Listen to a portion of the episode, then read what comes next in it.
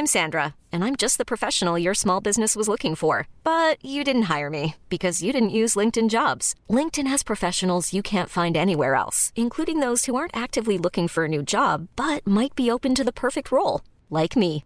In a given month, over 70% of LinkedIn users don't visit other leading job sites. So if you're not looking on LinkedIn, you'll miss out on great candidates like Sandra. Start hiring professionals like a professional. Post your free job on linkedin.com/achieve today.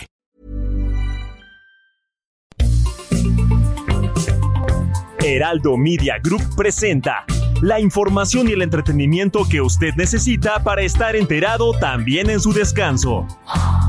Alejandro Sánchez y el informativo Heraldo fin de semana. Por el Heraldo Radio, con la H que sí suena y ahora también se escucha.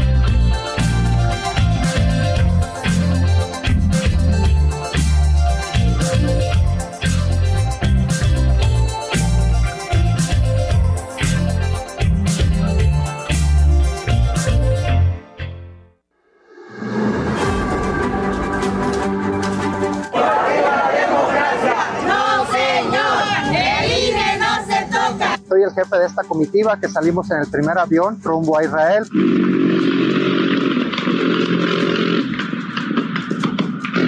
que la embajadora de Israel no está conforme con nuestra postura.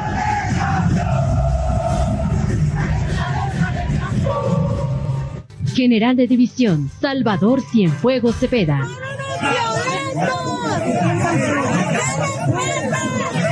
Pemex no ha realizado ningún donativo de combustibles a ningún gobierno extranjero. A lo mejor no tienen esa memoria. Su memoria es corta y la hipocresía grande. Hoy es 10 de octubre. En el 2009 hubo un gran golpe a 44 mil trabajadores de luz y fuerza del centro. Yo nunca escuché a los grupos parlamentarios de Morena, ni del PRI, ni de otro partido que defendiera a los 44 mil trabajadores. Represento a víctimas de la línea 12, a los abusados, al menor abusado sexualmente.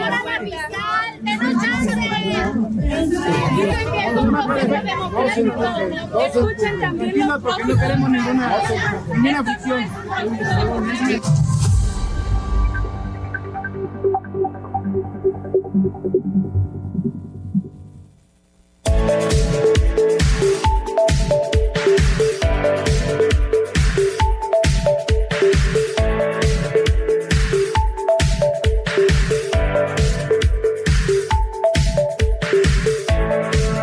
¿Cómo están? Les saludamos cordialmente en este sábado 14 de octubre del año 2023 del capítulo de nuestras vidas. A nombre de todo el equipo de trabajo de Heraldo Radio, estamos listos para llevarle a usted el informativo fin de semana. ¿Cómo arrancamos este sábado en el cual, pues evidentemente a nivel internacional, el conflicto Israel-Hamas es el que llama la atención. Hoy es día de eclipse y tenemos mucha información para ustedes en esta oportunidad. A nombre de Alejandro Sánchez, titular de este espacio. En esta oportunidad les saludamos Mónica Reyes, Ángel Arellano y de este lado Heriberto Vázquez Quique, como siempre, en la parte técnica en este sábado. Estamos listos para llevarle lo más importante de México y el mundo a través de este espacio, con un saludo muy especial para ustedes que nos acompañan a través de Heraldo Radio en sus diferentes estaciones a lo largo y ancho del país, Heraldo Radio Tepic, a los amigos de La Laguna, también un saludo muy especial para ustedes que nos acompañan, decíamos de Tepic en el 103.3, en La Laguna en el 104.3, en Tampico, Tamaulipas 92.5, aún con un saludo muy especial para ustedes también que nos están sintonizando en el Istmo de Tehuantepec, gracias. Tuxtla Gutiérrez 88.3, Chilpancingo 94.7, en Acapulco 88.9, Mérida 96.9, Heraldo Radio Altiplano con una cobertura total al estado de Tlaxcala. Y también estamos llegando a la capital poblana en el 96.5 de FM. Y en las grandes capitales de nuestra nación, en Guadalajara, Jalisco en el 100.3, Monterrey, Nuevo León 99.7 y Ciudad de México a través del 98.5, a través del cual les estamos hablando. Cumple una semana y vamos a ver lo que ha ocurrido en este conflicto que tiene en su boca al mundo. Y vamos a iniciar con un resumen de lo más importante hasta el momento. Informativo Heraldo fin de semana. Lo más destacado en resumen.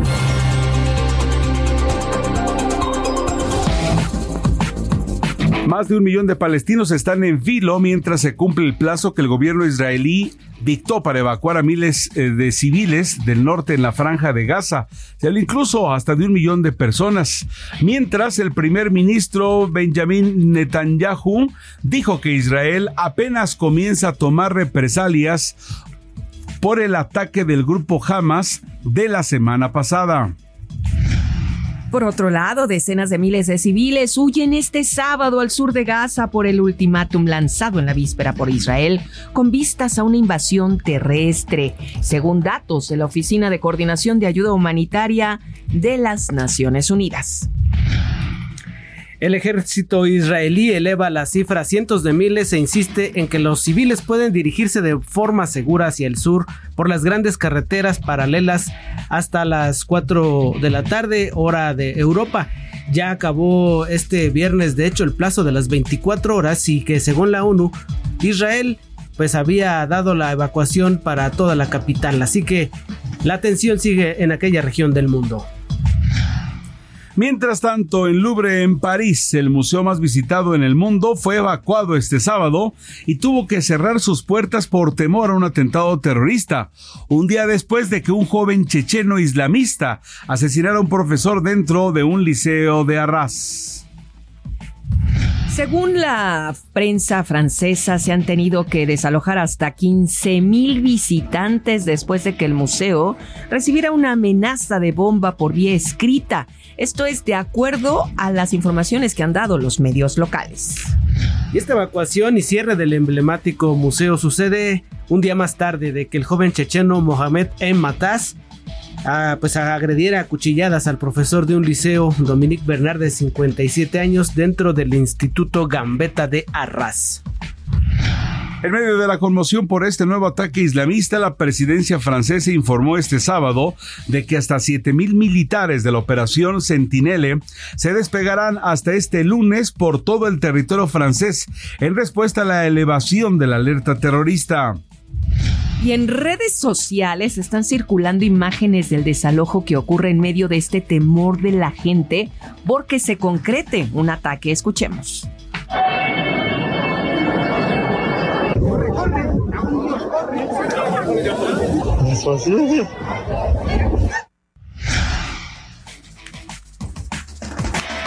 Dos aviones de la Fuerza Aérea Mexicana formarán un puente aéreo entre Tel Aviv y Madrid, en Israel y España, para sacar a los mexicanos de la zona del conflicto.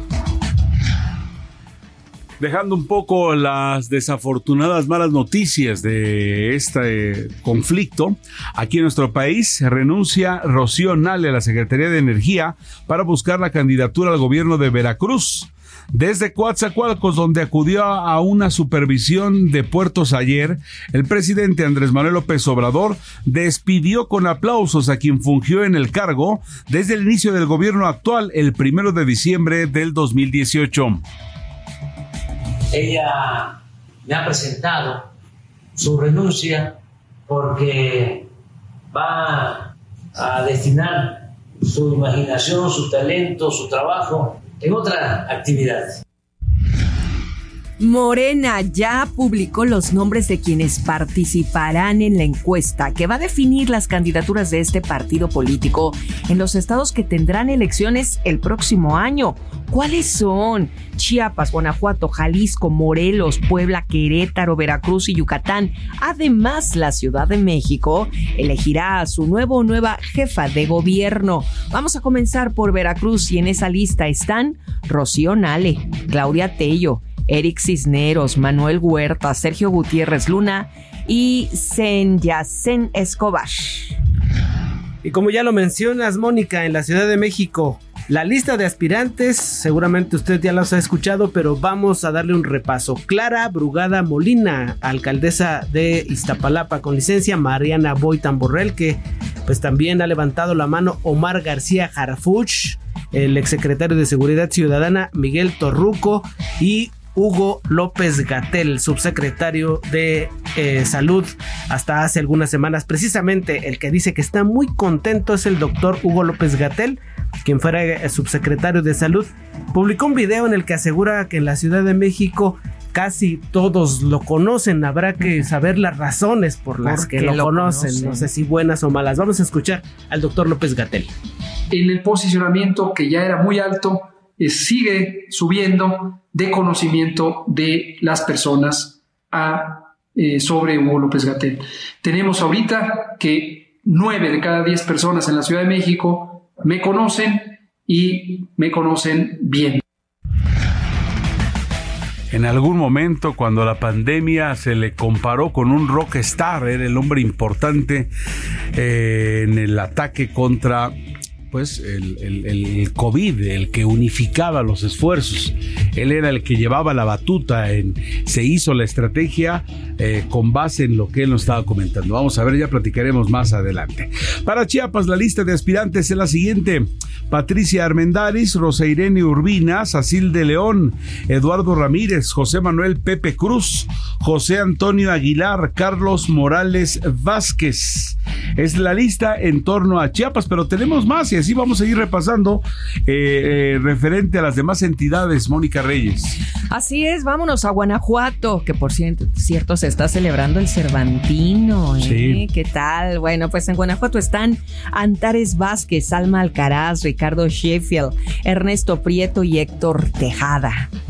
Y en Jalisco, Claudia Delgadillo, Clara Cárdenas, Cecilia Márquez, Carlos Lomelí, José María Martínez y Toño Pérez Garibay, el papá del Checo Pérez. Le recuerdo, estamos dándole la lista de nombres de los que, digamos, avanzaron a la siguiente ronda de Morena en pos de las candidaturas a los siguientes estados. Exactamente. Vamos ahora con Morelos, el que actualmente dirige bueno, está al frente Cuauhtémoc Blanco, el exfutbolista.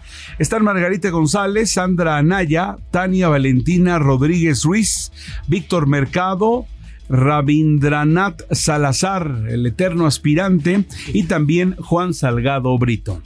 Mientras tanto, en Puebla, Olivia Salomón, Claudia Rivera, Lisette Sánchez, Nacho Mier, Armenta Alejandro Julio Huerta y Rodrigo Abdalá D'Artigues. Armenta Alejandro, Alejandro Armenta, que es el senador de Morena, a quien vamos a tener esta mañana en entrevista. Así y que pues suena como de los fuertes junto con su, con su, su paisano, colega legislador y familiar también, Ignacio Mier. Así que entre ellos dos, en Puebla, una entidad que por una u otra razón ha tenido cambios de gobernador por eh, muchos gobernadores en muy poco tiempo. Sí, el, último, pues el gobernador Barbosa, quien en medio de su de su mandato gestión falleció, ¿quién le iba a decir? Y antes, este Moreno Valle, su esposa, realmente algo muy, muy especial ahí en, en, Puebla. Vamos ahora a Tabasco. Los aspirantes son Yolanda Osuna, Mónica Fernández, Javier May, Raúl Olleda y Oscar Cantón, de los medios de comunicación del Grupo Cantón. Así es. Y siguiendo con este repaso interesante, en Yucatán, con un saludo muy especial para ustedes que nos acompañan en Mérida. Pues bueno, allí anote usted a Verónica Camino. Rocío Barrera, Alfa Tavera, Jessica Saiden, Huacho Díaz, Raúl Paz y Jorge Carlos Ramírez Marín. Jorge Carlos Ramírez Marín que renunció al PRI y en, en, la, en, la, en la anterior lista, la mención que se hizo, no había salido, lo cual motivó la burla de los priistas. De, que te fuiste y de todos ni apareciste. apareciste. Y ya lo pusieron. Ya lo pusieron, ya se logró colar Jorge Carlos Ramírez Marín, senador. Y vamos a ver cómo le va. Bastantes candidatos, ¿no? ¿De dónde elegir? Ahí va a estar el asunto. se vaya aprendiendo los nombres. Uy, sí, estaría Uno de ellos, uno de ellos seguramente será el que vaya encabezando toda esta lista que le hemos pasado usted de eh, pues de Veracruz, de la Ciudad de México, Chiapas, Guanajuato, exacto, Jalisco, como decías, Morelos, Puebla, Tabasco y ahora Yucatán. Pues bueno, pues ahí están estos nombres y es que se nos viene y tal vez de repente hay un hartazgo en la información política, pero es quienes van a estar al frente. Viene una, viene una elección nacional. Es, eh, nunca antes en una sola elección tantos puestos. De hecho, es algo que se aspira y, se ha aspirado durante muchos años de que de una buena vez sea la presidencia, los estados y los diputados y todos para no estar eh, con, con unas elecciones a veces a la mitad, ¿no? Sí. Tienes razón, Heriberto. Y fíjate lo, lo, que mencionas de que es un hartazgo de tanto nombre, pero dice una frase que quien no se interesa en la política tiene como castigo que los gobiernes quienes que los gobiernen quienes sí se interesan sí, en la política. La verdad es que hay que interesarnos porque nosotros, usted que nos está sintonizando, es el que va a decidir su voto sobre toda esa situación del voto. Esa frase que no es trillada, donde de repente decimos es que este nos quejamos, pero a la hora de votar, exacto, eso tiene mucha realidad. No quedamos contentos, pero no ejercimos también un derecho porque que es desafortunadamente el, el, el, abstencionismo es quien sigue ganando, ¿eh? O sea, Así no hay, hay, de repente se habla de cifras de que quienes apoyaron a quien está al frente del gobierno este o el anterior, quienes estaban en contra, pero el abstencionismo, si, si hubiera un candidato que yo voten por mí los que eh, no van a votar, ese seguramente ganaría. Y es, y es lamentable. Y ese, ¿sabes qué? Donde se ve cuando estás en reuniones de la familia, de amigos, etcétera, y platicas de política, de religión, de todos los temas que pueden sus, surgir, que te dicen, ah, yo ni voy a, ni voy, ni a, voy a votar. O sea, ¿cómo? Por Siempre favor. van a ganar los mismos, sí. etcétera. ya sí, está sí. esto dirigido, no. Y algo que los medios de comunicación debemos hacer es como, como desmenuzarlo. Sí. Fácil, porque algo que pasa es que, que te da flojera, porque dices tantos nombres, todo lo que hace, yo ni los conozco, etcétera. Además de la propaganda que hace cada uno, ¿no? Claro, y de repente también reitero el asunto de que no confías en uno u otro, etcétera. Pero en serio, es lo que tenemos y hay que votar. Es lo que hay. Sí. Lo peor que podemos hacer es no votar. Sí, Exacto. la tarea de los medios de comunicación, Mónica Heriberto, es también recordar quiénes son los que están aspirando. Exacto, nosotros Mira, les decimos. A ver, que yo soy de los más conocidos, que ¿cómo te llamas? Hugo López Gatel. Ah, a ver, ¿quién es Hugo López Gatel? Subsecretario de Salud. Ex subsecretario. Es ex subsecretario de Salud. Quien, cuando el presidente podría ser que tuviera COVID y cuando no conocíamos mucho ciertamente de la enfermedad, estaba hablando ante, ante um, grandes este, eh, auditorios, pero sobre todo que estaba muy cerca de la gente y le preguntó una reportera a Hugo López Gatel, oiga, no es posible que el presidente contagie. No, la fuerza del, la fuerza del presidente es una fuerza moral, no es una fuerza de contagio. Y el cubrebocas, el cubrebocas que el presidente se negó a usarlo una y otra vez, cuando ya había evidencia de que sí ayuda, decían, no, es que no. Entonces, no digo que no sirva. Lo que digo es, sirve para lo que sirve y no sirve para lo que desafortunadamente no sirve.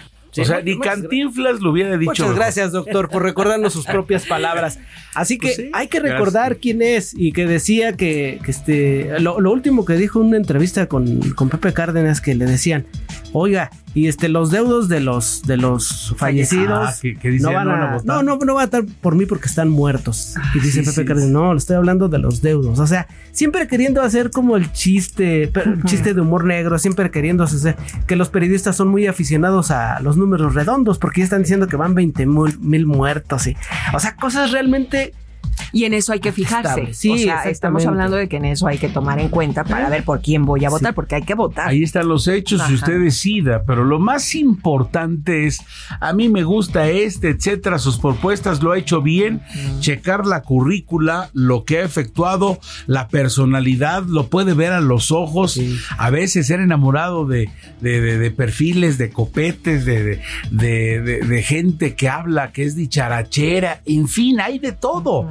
Y el punto importante es ese día de manera cívica porque nos interesa y si no, reitero, aunque parezca una vez más el decirlo, al rato no hay que quejarnos. Así es. Es, es, es se sí. llegó a esta etapa, vivimos en un país democrático, bendito Dios, exactamente. Parecemos discos rayados, pero de Oye, esto depende el hay que, y hay que ver la credencial que esté vigente, ¿no? Porque qué tal si en su credencial ya no. no ¿Cómo no, que no? No, no, no, no. También hay que tener esa esa responsabilidad de, de, nuestros documentos a la orden. Claro, vamos, a, vamos, a, dar una, vamos a dar una revisada sí. por allí. Y vamos a tener más información al respecto. Por, por, otra parte, la Fiscalía General de la República ha impugnado la sentencia del tribunal que permitirá la salida de prisión de Mario Aburto, asesino confeso de Luis Donaldo Colosio, candidato del PRI a la presidencia de la República en 1984. ¿Y cuánto tiempo hemos llevado hablando de este famoso eclipse? Hoy el Sol, la Luna y la Tierra se van a alinear para formar un eclipse solar anular. Hemos hablado mucho al respecto. Este fenómeno natural podrá verse en algunas regiones de nuestro país y ya estaremos platicando al respecto. Efectivamente, porque la UNAM nos recuerda que ver este fenómeno con, pues así a vista directa, puede dañar la vista, mientras la Secretaría de Salud Capitalina nos recomienda observar este fenómeno con lentes especiales con la leyenda ISO 12312-2 Así que vamos a estar haciendo un enlace hasta instalaciones de la UNAM para saber cómo se preparan para este espectáculo. ¿Recuerdan aquel de qué fue 1991? 91, 91. Qué maravilla de la naturaleza. Sí, sí, sí, es, o sea, toda una generación lo había visto. Fíjate cuántos años han pasado desde eso ya son 32 años que han pasado a ese referente. Y decías esto, Ángel, porque en la, para los amigos del país, en Ciudad Universitaria va a haber eventos y también en otra, en la otra gran clase de estudios capitalina, el Politécnico Nacional también va a haber. Ahí está muy interesante. Lo más importante del caso es, por favor, no se les ocurra de ninguna manera voltear a, quieren ver fotos, etcétera. Al rato las van a ver en la televisión va a haber, eh, seguramente va a haber videos en redes sociales, etcétera. No tiene caso cometer la imprudencia, tontería de voltear a verlo porque está científicamente comprobado un daño que eh, puede haber eh, daño a los a los ojos, a la, vista. No hay que hacerlo. Lo repetimos la tercera vez. No cometan la tontería de no, yo muy sabroso. Mira, fíjate, a mí no me pasa nada. Sería una tontería, así que mucho, pero mucho cuidado. Exactamente. Científicamente comprobado, de eso no pasa más. ¿Y qué ocurre allá en Tabasco, Ángel Arellano? Nos vamos ahora a Tabasco porque fíjate que suman cinco ya los muertos tras el motín en el penal de Las Palmas que ocurrió el jueves por la noche allá en el municipio de Cárdenas al sureste del país. Y en Matamoros, Tamaulipas, el crimen obligó a choferes de pipas a tirar gasolina. Fíjense que habían importado de Texas por no pagar piso. Se difundieron videos donde se ve a choferes de tractocamiones que transportaban combustible, luego de que fueron interceptados por los delincuentes del grupo Escorpiones, quienes los obligan a derramar este contenido de las unidades a un costado del camino. Así es, desafortunado. Allí cualquier, cualquiera te levanta, cualquiera te detiene en Tamaulipas. Estos hechos se registraron, por cierto, este miércoles 11 de octubre, muy cerca de los puentes internacionales de Matamoros. Y en los deportes, México se enfrentará a Gana este sábado en partido amistoso como parte de su preparación de cara a la Copa del Mundo 2026, de la que seremos anfitriones en conjunto con Estados Unidos y Canadá. Síguele. le sigo, le sigo. Y si le parece, nos enlazamos con mi compañero Mario Miranda, quien nos tiene detalles de lo que ha ocurrido en las últimas horas en las calles de este gran Valle de México. Adelante, Mario Miranda, muy buenos días. Hola, ¿qué tal? Muy buenos días, Ángel, Mónica, Heriberto. Tenemos el resumen de lo sucedido esta madrugada, donde la lluvia y la velocidad ocasionaron varios accidentes automovilísticos. El primero de ellos ocurrió en la alcaldía de Estacalco, exactamente en la avenida Río Churubusco y Oriente 118, donde un vehículo color plata sufre un choque y volcadura por lo que un masculino de aproximadamente 40 años de edad resultó lesionado. A la emergencia acudieron paramédicos de la Cruz Roja para atender al lesionado, quien fue trasladado a un hospital cercano. Más tarde, en la alcaldía Benito Juárez, en el cruce de División del Norte y el Eje 8, ocurrió el choque entre una camioneta y una motocicleta, donde resultó lesionado un hombre de aproximadamente 30 años de edad, quien conducía la motocicleta. Fue atendido en el lugar por paramédicos de una ambulancia particular. El conductor de la camioneta se dio a la fuga. También recordarles, por último, que este sábado ocurrirá el eclipse solar, el cual se podrá apreciar desde varios estados de la Ciudad de México. En la Ciudad de México, en las islas de Ciudad Universitaria, habrá un telescopio y realizarán eventos para poderlo apreciar. También en los planetarios del Instituto Politécnico Nacional, donde también habrá pláticas para atender este fenómeno. Alejandro, perdón, eh, Alejandro, este, No te preocupes. Ángel y Mónica, mi estimado. Ni Héctor, oye Mario, ni Héctor, ni, Alejandro. Díganme quién está, dice Mario. Este. Mario Miranda, como siempre, muchas gracias por ponernos al tanto de lo que nos puso, eh, de lo que ocurrió anoche mientras dormíamos. Muy amable, como siempre. Tenemos pendientes, buenos días. Muchas gracias, pendientes de lo que ocurre en la gran urbe, en todo el derredor. Vamos a ir a una pausa, estamos de regreso, vamos a platicar qué eh, ocurrió un día como hoy y vamos a ir desmenuzando. Por supuesto, vamos a informarles en torno a este eclipse. No se vaya, quédese con nosotros en este informativo fin de semana. Gracias por su sintonía. Saludos a toda la República Mexicana.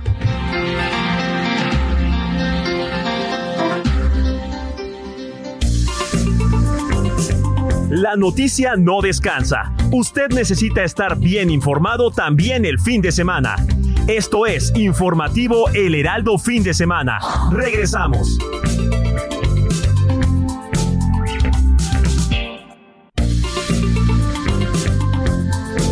Siga en sintonía con la noticia. Alejandro Sánchez y el informativo Heraldo Fin de Semana. Continuamos.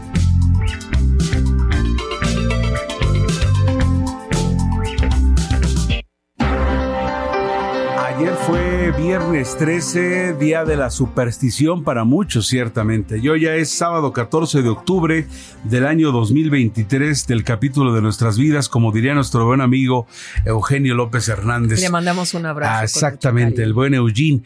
Eh, Decíamos eh, ello por, por lo que eh, hoy es el, el, día del eclipse y vamos a repasar lo que el periódico El Heraldo de México tiene en su edición eh, de, este, de este día, de este sábado 14 de octubre. En la nota de 8 dice Andrés Manuel López Obrador acusa boicot de la, de la Corte es lo que es en la nota de 8. Eh, el presidente dijo que los ministros arman estrategia con los diputados de oposición para frenar recorte de 15 mil millones de pesos al Poder Judicial.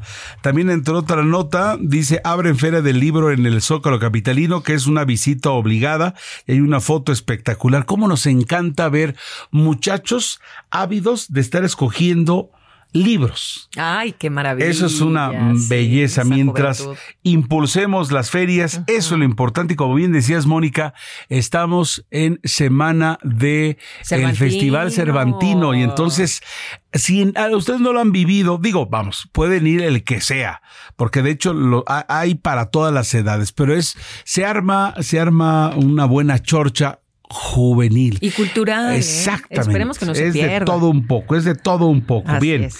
Dice que compiten mujeres. Estoy eh, leyendo las notas más importantes de nuestra edición del Heraldo de México. En eh, la sección de Meta eh, de Rápidos y Furiosos dice que compiten 16 mujeres ya en la carrera panamericana, cosa que nos da mucho gusto. Las mujeres avanzando aquí, allá y acullá. En Israel lanza redadas para rescatar a los rehenes en Gaza y también pues eh, las, la lista que les hemos leído ya de, de Morena que difunde la lista de aspirantes para continuar. Está interesantísimo todo ello y reitero la nota más importante. El presidente de la República, Andrés Manuel López Obrador, ha acusado que los ministros de la Suprema Corte están armando una estrategia con los diputados federales de oposición para frenar la intención de Morena de recortar el presupuesto del 2024 del Poder Judicial y extinguir 13 de sus 14 fideicomisos que concentran 15 mil millones de pesos. Y es que tras la acusación llamó a los legisladores de su partido y aliados a respetar el proceso legislativo para blindar la aprobación del presupuesto de egresos de la Federación 2024 y no dar excusa a impugnaciones. Hay una columna de nuestro compañero Carlos Zúñiga Pérez en la página 5 que habla de la paridad a fuerzas. Está muy interesante esta columna. Dice Carlos Zúñiga, Zúñiga, Pérez que la propuesta del INE cayó como balde de agua fría y llevó a que representantes de partidos políticos y algunos consejeros manifestaran su desacuerdo. También hay una nota interesante en torno a que refuerzan la lucha y reconocen la necesidad de desarticular a las organizaciones criminales. Esto en la relación de México y los Estados Unidos. Y es que esta es una nota muy importante en relación a a lo que eh, se ha estado comentando en torno al entendimiento bicentenario que propone una visión compartida en seguridad, algo que con nuestros vecinos del norte es, es, es una de las cosas más importantes que todos queremos. Luego también Claudio Sheinbaum va por más trenes para pasajeros y es que ayer estuvo en, en Quintana Roo, estuvo checando lo que, cómo va el tren Maya en esa zona y en fin, eh, es, es, es parte de lo que aparece hoy en nuestro, en nuestro periódico. Luego también eh, Rafael Cardona, eh, en su columna Portazo, nos habla de la eh, provinciana incomprensión. Es un artículo muy interesante, no se lo pierda. En torno a la Ciudad de México, Omar García Harfush habla, se compromete a respetar el resultado de las elecciones en los estados. Morena define a sus aspirantes, que ya le dimos a conocer.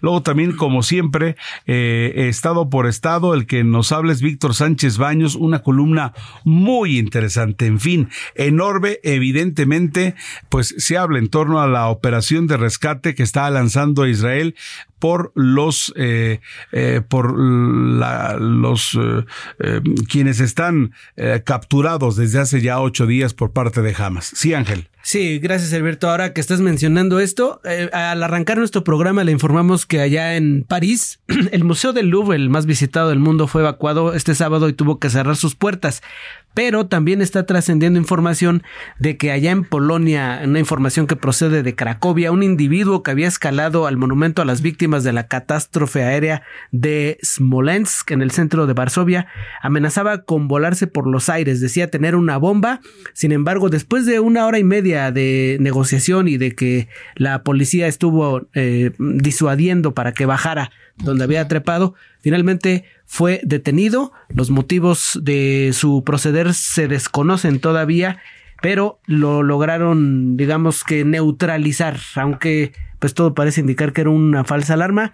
Pero hablando de alarmas es lo que está ahora como el temor secundario a lo que está ocurriendo en aquella parte del mundo que escale y que hagan caso a esa, ese día de furia que han, que han proclamado los radicales de Hamas para que todos los musulmanes empiecen a hacer ataques o cuando menos se manifiesten de manera violenta. Así es. Ya estamos viendo. El asunto de la, de la, de la desafortunada famosa yihad, ¿no? Que, dice en cualquier parte donde estén, ataquen y, cualquier marca occidental, etcétera, etcétera. Ya por lo pronto, pues esta amenaza de este grupo minoritario de, de lo que hoy es Rusia, la parte de este, este hombre checheno, eh, esta amenaza del Louvre y pues eh, por desgracia, ¿no? El, el eh, ya tomando, ya tomando en este instante pues eh, sus precauciones. Por lo pronto, pues ayer, en lo que sí, en lo que no, este museo, que como dices, es el más vistado, ese dato no lo conocía, pero pues sí, seguramente es el más vistado del mundo, donde tardas una barbaridad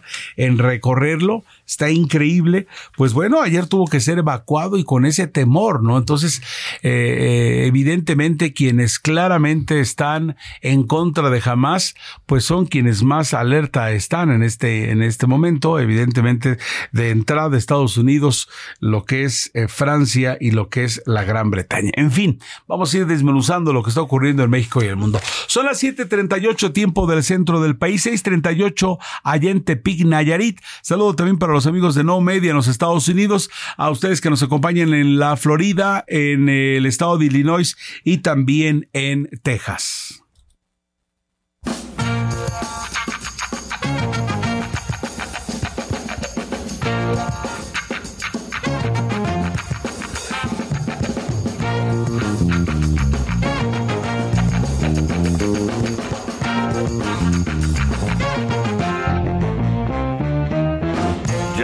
Georgia, Georgia,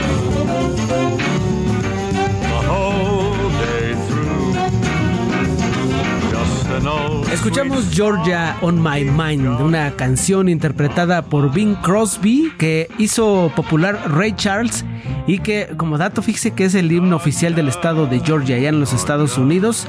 Bing Crosby, un cantante y actor estadounidense que nació en Tacoma, Washington el 3 de mayo de 1913 murió a los 73 años allá en Madrid, un día como hoy, 14 de octubre del año 1977. Actuó en más de 70 películas y grabó más de 1600 canciones diferentes. Su, su estilo influyó Escuchen nada más a quién inspiró. Frank Sinatra, Perry Como y Dean Martin, de los grandes, de las grandes cantantes de los Estados Unidos, pues que aspiraban a ser como este Bing Crosby. Que su tema más conocido es Blanca Navidad. Blanca Navidad, exactamente. que rompió récords en, de ventas y que este pues es lo que escuchan. No sé si lo escuchan ahora los sí, sí, esa versión las familias. Es, es, el clásico de siempre. Es como ver también eh, la película blanco y negro de eh, qué bella es la vida. O sea son cosas que son típicas muy de la cultura estadounidense. Y ahora que dice este tema que prácticamente es el himno pues es el himno como oficial porque también cuando se habla de esta parte de la capital sureña, de la gran capital sureña de los Estados Unidos, recordemos la gran capital del norte, cuando la guerra incluso de los confederados contra los yanquis era Nueva York de un lado, Atlanta del otro, ¿no? Era la gran capital de, los confederados.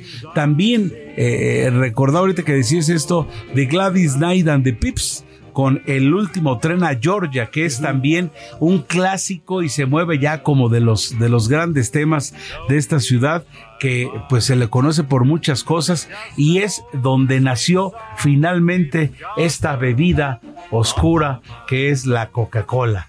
También entre otros detalles. En fin, es una ciudad muy, muy bollante que, que uno se le ve imaginado así, llena de bosques, está, es espectacular, pero ahí es, es parte del, del sur de los Estados Unidos. Vamos a recordarla. Así es. Georgia, Georgia.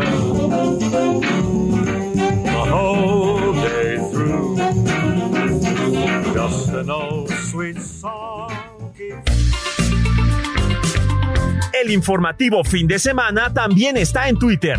Síguenos en arroba fin de semana HMX.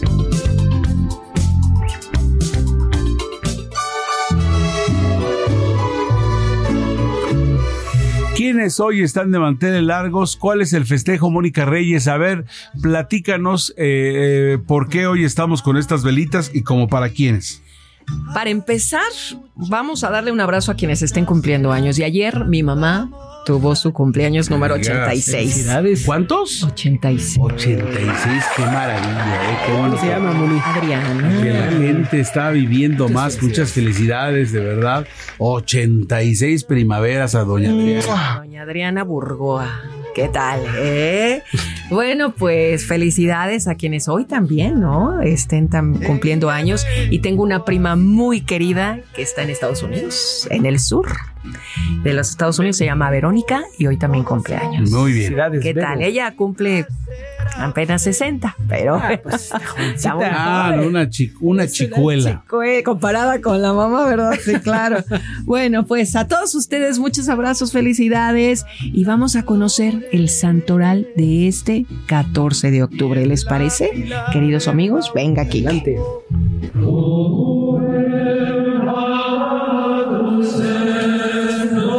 Calixto I Nació en Roma en el año 155 en el seno de una familia de origen griego. A lo largo de su vida ejerció como administrador de los bienes de un alto funcionario del emperador, el cual era cristiano y se vio implicado en un caso de malversación de fondos que lo llevó a ser condenado a trabajos forzados en las minas de azufre de Cerdeña. Años después, alrededor del año 190, fue liberado gracias a la intercesión de Marcia, la concubina de aquel emperador. Además, tras ser nuevamente libre, el Papa Víctor I lo destinó a Antium, donde vivió hasta que fue reclamado en Roma por el Papa Seferino, quien lo convirtió en su secretario personal. Tras la muerte de este Seferino, Calixto es elegido como su sucesor y sus cinco años de pontificado no fueron fáciles. Durante el mandato, él tuvo que lidiar con Hipólito de Roma, quien lo acusó de herético, ambicioso y corrupto. Además, años más tarde se acabó nombrando a sí mismo pontífice, por lo que se convirtió en el primer antipapa de la historia de la Iglesia. Calixto es el primer papa después de San Pedro según la historia. Y también le damos un abrazo antes de que Quique me ponga el corte o la música o la cortinilla. ¿Saben a quién? Heriberto y Ángel. ¿A quién? A quien lleve por nombre Carponio. No, pues ah, no hay. mira No tu hay, primo bueno. Carponio, Eh, Heriberto. Carponio Vázquez, eh, Ah, sí. bueno. Me acordé de él en este instante. Es que, ya, ¿sabes qué? Habría que hacer un repaso de eso. Ya no se usan. Ya no se Ya usan. no, bueno, aquí viene A Dona. ver, Carponio, ¿qué más? ¿Qué más? A ver, ¿Tú le vas a poner a tu hijo Carponio? No, jamás le Carponio Vázquez, Carponio Arellano. Pues no, tú, Carponio. Carponio Reyes. No, pues yo no. le pongo el nombre de Boga, del cantante famoso. Ay, Ah, ese. Boga Reyes. Bad Bunny. Qué bueno que se, qué bueno que se, saben que está prohibido ya salir con ese tipo de cosas. O sea, ya, ya, ya no puedes llegar y que se es que se me ocurrió que no sé qué tanto. Qué bueno. Lo máximo permitido es por allí, ya sabes, este Alonso Gerardo, eh, Sí, de una telenovela sí, y sí, que sí. suena así más o menos. ¿no? Pero ah, ya se quitó la ridiculez de Anif de la Red, ¿se acuerdan? Oye, pues hace, hace poco nuestro compañero corresponsal, este Ignacio Mendívil, allá en Durango, este, nos, nos dio la información de que a, que no, que a un niño le querían poner Lucifer. Ay, y que no, sí, y que no, dijeron, no, no, no, que no se puede. barbaridad. Póngale otro nombre. Bueno, póngale Satanás. No, o sea, que, no lo dejaron. Pues no, que no. bueno, o sea, ya, demonio. Es que eh, el asunto es muy serio porque eh, además, por ejemplo, decían que debes de pensar no en ese pequeñito que estás poniéndole el nombre, sino cómo lo va a hacer para adulto.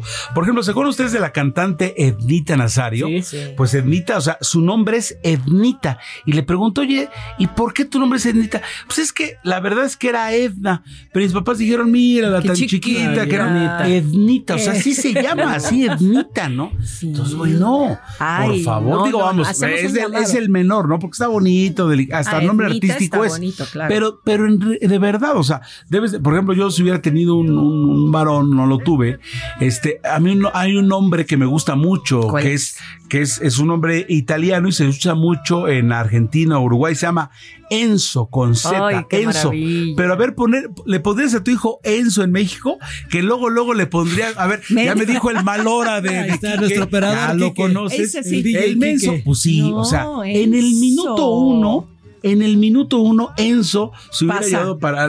Entonces sí. ya hubiera. Oye, sido- sobre todo en nuestra época, Heriberto, No, donde veníamos que eran duros, ¿eh? Exactamente. Sí, pero saben, yo si hubiera tenido un varón, le hubiera Sí. puesto Luca. Luca. Fíjate Ay, que, por ejemplo, tal vez en este momento, los últimos años. dicho, Pero en los últimos, ok, pero te voy a decir algo, pero en nuestra época definitivamente no, ¿eh? No. Porque lo asociabas con el pato Lucas o que también con el tío Lucas de, de la familia Adams, o sea, eh, que es un nombre medianamente común en Argentina. Eh, exacto, El ¿qué? tío Lucas. Me tiras, me, lo iban a tirar de Lucas. No me como tires dice de a Quique, o sea, Luca. Exacto, o sea, hay Ay, nombres con, que por la connotación realmente no iban. En este momento tal vez, eh, pero hace 20 años ponerle a alguien Lucas era un suicidio Luca, social. no Sí, Lucas. pero No. de todos modos, va, tú Ay, le pones... oye, quítale como- la S. Es como yo te dije lo denso. O sea, tantito, pues, ¿cómo no menso? Claro que Sí, fíjate que ya, ya ahora con mis hijas son, son pequeñas, ya me dicen que, que en- ahí en su salón este sí pugna por el respeto, ¿no? O sea, o si no, No, ya ves aquí en nuestra, en nuestra área de trabajo ya tenemos, tenemos eh, eh, normas donde la cuestión de no violencia laboral, no, Sí. no cuestión de género, donde debemos de dirigirnos, Respetar. de respetar a nuestros compañeros. Sí, no, oye, eso pero- era- eso no era común. Ángel. así, eh, fíjate que allá Platícanos de tus hijas. 70 Sí, no, no, no, sí, eh, eso, eso era el- de que, de que ahora ya este no, no se burlan, ya este, ya sale el grupo a defender, oye, pues no, no seas. Eso es No el Aún- cuatro ojos, sí. o sea, a cualquiera le caía. Sí, y aún así hay, hay bullying, pero hay que reco- recordar lo que decíamos de nuestra época, 70s y 80s. La televisión era una salvajada, ¿no? No, no. Todo lo que Es que- pasaba. Ahí, este.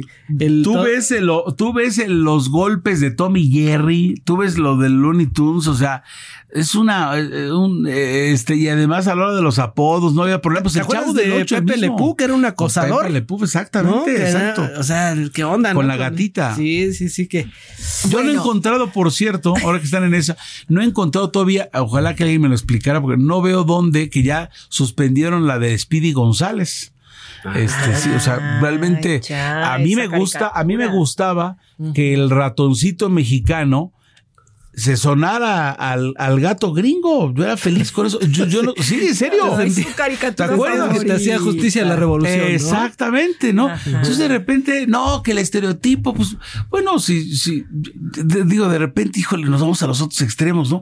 Pues sí, mexicanos que están de demanda, etcétera. No sé, no sé, o sea, como que decir que todos los mexicanos somos así, pues es más difícil. Claro. Oye, lo importante déjeme seguir diciéndoles sí, Sí, lo importante es lo que te iba a decir, Mónica, sigamos Carponio y aparte, vamos a dar nuestras cuentas de Twitter rápido, arroba ah, Arellano Peralta. Arroba guion bajo Monique Reyes. Arroba Eribas, fue el que nos encontró. Ok, para que nos digan qué opinan. Y por favor, Mónica, Carponio. bueno, estábamos en Carponio. pero, les quiero decir que si hubiera tenido un varón, también les hubiera puesto un nombre turco, Debran. De Bran. De Bran, ¿eh? Ya, hasta ahí. Bueno, además. De de... Ya luego, luego salió el, te digo, el de Brian, te digo de Brian. Ay, Dios. ¿Qué, qué, qué, qué, Es que ese es el punto, sí, por eso sí. de repente debes de pensar México, todo lo demás. Pero ya lo estamos quitando. Sí, la banda no perdona, dice Seriberto. Carponio, Donans, Donaciano, Fortunato. Gaudencio. Todavía no tengo un primo Gaudencio. Ajá. Decimos Güencho. ¿En serio tienes un primo Gaudencio? Gaudencio. ¿No te acuerdas? Hay una película de, de, de los Luis, Luis, Aguilar y Pepe y este Pedro Infante. Eh, no me acuerdo si es dos tipos de. Eh, no, no, ¿cómo se llama? Um, a toda máquina, Ajá. donde se burlan de, de, un tipo acá. ¿Cómo se llama el? Un, un pretenso Gaudencio, que no sé qué tanto. ¿Cómo Gaudencio? Se o sea, burlan. Sí, sí, sí. Fíjate, estamos hablando de hace de 70 hace, años. Uh, Jacobo. Yo sí conozco a mi amigo Jacobo Velázquez, un abrazo y un saludo. Lúpulo, lúpulo. No, no, es que es, es, es estéril decirlo. Ya. Oye, Mónica, por favor, ya Ay, no bueno, ya. Digas. Ana María y Román. Ya. ¿Ve, ve? ¿Cómo Ana María? Ya. ¿Ana María o nada más Ana? Ana María. O sea, las Anas. Ana María comp compuesto. Ana María. Mi hermana se llama solo Ana. Y mi mamá siempre contaba la anécdota de que, este, Ana Rosa no, no, no señor. Ana, Ana, Laura? No. no. Ana María? No. Ana. Ana, A-N-A. Así ah, se ahora es Ana María. Es en este caso. Y Román, nuestro amigo Román. Ah, nuestro amigo Román, claro. Romancito, productor de, de, de, Javier Solorzano. Bueno. En fin. Eso, es todo, eso, es todo, eso es todo, amigos. Sintonía con los estados en el informativo fin de semana. Vámonos rápidamente a la comarca lagunera. Etel Arredondo, Etel, ¿cómo estás? Platícanos, por favor, del crecimiento exponencial en número de vuelos del aeropuerto de Torreón. Hola, buenos, buenos días, Heriberto, Ángel, Mónica, mucho gusto de saludarlos en este fin de semana. Pues sí, en esta ocasión eh, decidí platicarles sobre esta información. Ayer estuvimos ahí en el Aeropuerto Internacional de Torreón, donde se inauguró una exposición fotográfica que se le llamó Vida, que retrata a mujeres sobrevivientes o luchadoras contra el cáncer de mama, y la cual estará disponible en la sala de abordaje acá del aeropuerto de Torreón durante todo el mes de octubre. Y pues ahí estuvimos platicando con José Luis Villanueva, administrador del aeropuerto de Torreón, quien eh, nos estuvo hablando sobre el crecimiento del número de vuelos, del número de pasajeros y bueno, de, de los resultados que ha tenido este 2023. El 2019 todavía se considera uno de los mejores años que tuvo el Aeropuerto Internacional de Torreón, sin embargo, nos dio un dato que durante los últimos tres meses han sido los mejores tres meses ya que ha tenido el aeropuerto, eh, porque se ha tenido un crecimiento exponencial a comparación de años anteriores, superando los 70 mil pasajeros al mes. Este dato señala que posiblemente, si así se sigue comportando estos números, pues eh, va a superar en 2023 ya al 2019, que es el año antes de pandemia, que todavía sigue considerándose como el mejor año del aeropuerto de Torreón. El administrador del aeropuerto pues dijo que es un crecimiento derivado del incremento de las frecuencias. Eh, también se abrió hace poco la frecuencia al Bajío, a Los Cabos, y también eh, hace poco, en, en algunos días, eh, se anunció que en junio del 2024 va a abrir un nuevo vuelo a San Antonio, Texas, de Torreón a San Antonio, Texas. Actualmente, a, en Torreón solo tenemos líneas a México, a Tijuana, a Guadalajara, Cancún, Los Cabos, Querétaro y Ciudad Juárez, así como internacionales a, a la ciudad de Dallas, Texas. Así que bueno, esperamos que este crecimiento continúe y también pues en relación al, al, al turismo el próximo año, al que quieran venir a Torreón, recordar eh, estas, estas líneas están disponibles y que en Torreón, hablando hoy de eclipses, estamos a unos minutos de a unos minutos de empezar, pues el próximo 8 de abril será el mejor punto para poder ver el eclipse en, que se va a ocurrir el, el próximo 8 de abril del 2024, el eclipse total. Torreón es considerada como una de las mejores ciudades donde se va a observar totalmente un 100% de eclipse total. Así que si ustedes quieren venir acá a Torreón, ya saben que sí hay vuelos disponibles, chicos. Si hay, si hay vuelos disponibles y será uno de los puntos donde mejor se vea. Mi estimada te la redondo como siempre, gracias por la información. Qué bueno esta expo en torno a lo del cáncer de mama y qué bueno que Torreón eh, sigue adelante con este intercambio de vuelos. Eres muy amable, gracias y excelente fin de semana. Igualmente para ustedes, chicos, excelente fin de semana y para el auditorio. Gracias, vamos a pausa, estamos de regreso con más. La noticia no descansa. Usted necesita estar bien informado también el fin de semana. Esto es Informativo El Heraldo Fin de Semana. Regresamos.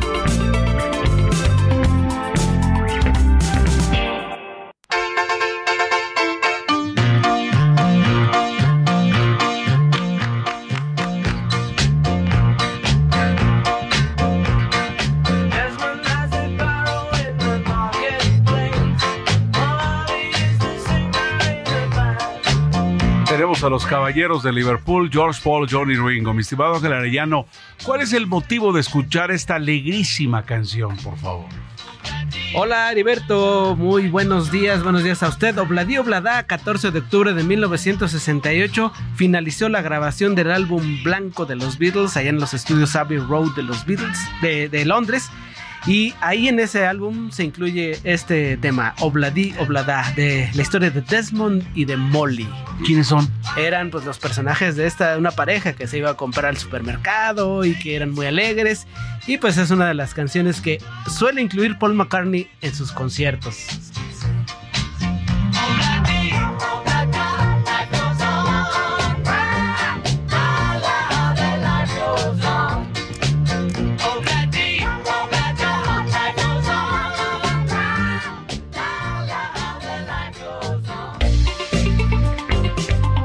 El informativo fin de semana también está en Twitter. Síguenos en arroba fin de semana HMX.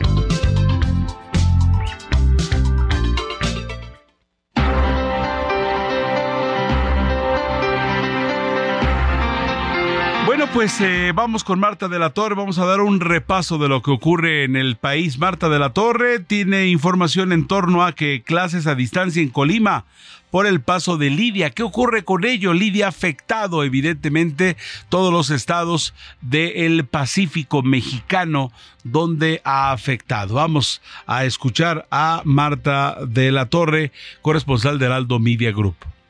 El secretario de Educación y Cultura de Colima, Adolfo Núñez González, informó que tras el paso del huracán Lidia hay 169 planteles que tuvieron diversas afectaciones, 19 con daños moderados, 39 con inundaciones leves y entrada de lodo, 8 con caída de árboles, 33 sin acceso a la comunidad, 12 sin servicio y 49 con filtraciones de agua, por lo que será necesario revisarlas y reparar el impermeabilizante. Agregó que en el caso de los planteles que no cuentan con agua potable, o electricidad estarán trabajando a distancia, lo que ocurrió este viernes principalmente en los ubicados en la zona conurbada de Colima Villa de Álvarez, donde por los daños a la planta de Zacualpan se dejó sin servicio de agua potable alrededor de 300 colonias, lo que obligó a retomar las clases a distancia. Respecto al reporte de viviendas con daños en municipios como Colima, Villa de Álvarez y Coquimatlán, entre otros, la gobernadora Indira Vizcaíno Silva informó que la Delegación de Programas para el Bienestar estuvo a cargo del censo que se llevó a cabo desde el miércoles, por lo que se esperan recursos del gobierno federal para ofrecerles apoyos. Hasta aquí la información desde Colima. Gracias. Muchas gracias por la información. Vamos ahora con el Laura Wong. Colocan mantas para prohibir la producción y tráfico de fentanilo en Tijuana. Es una información que debemos de conocer.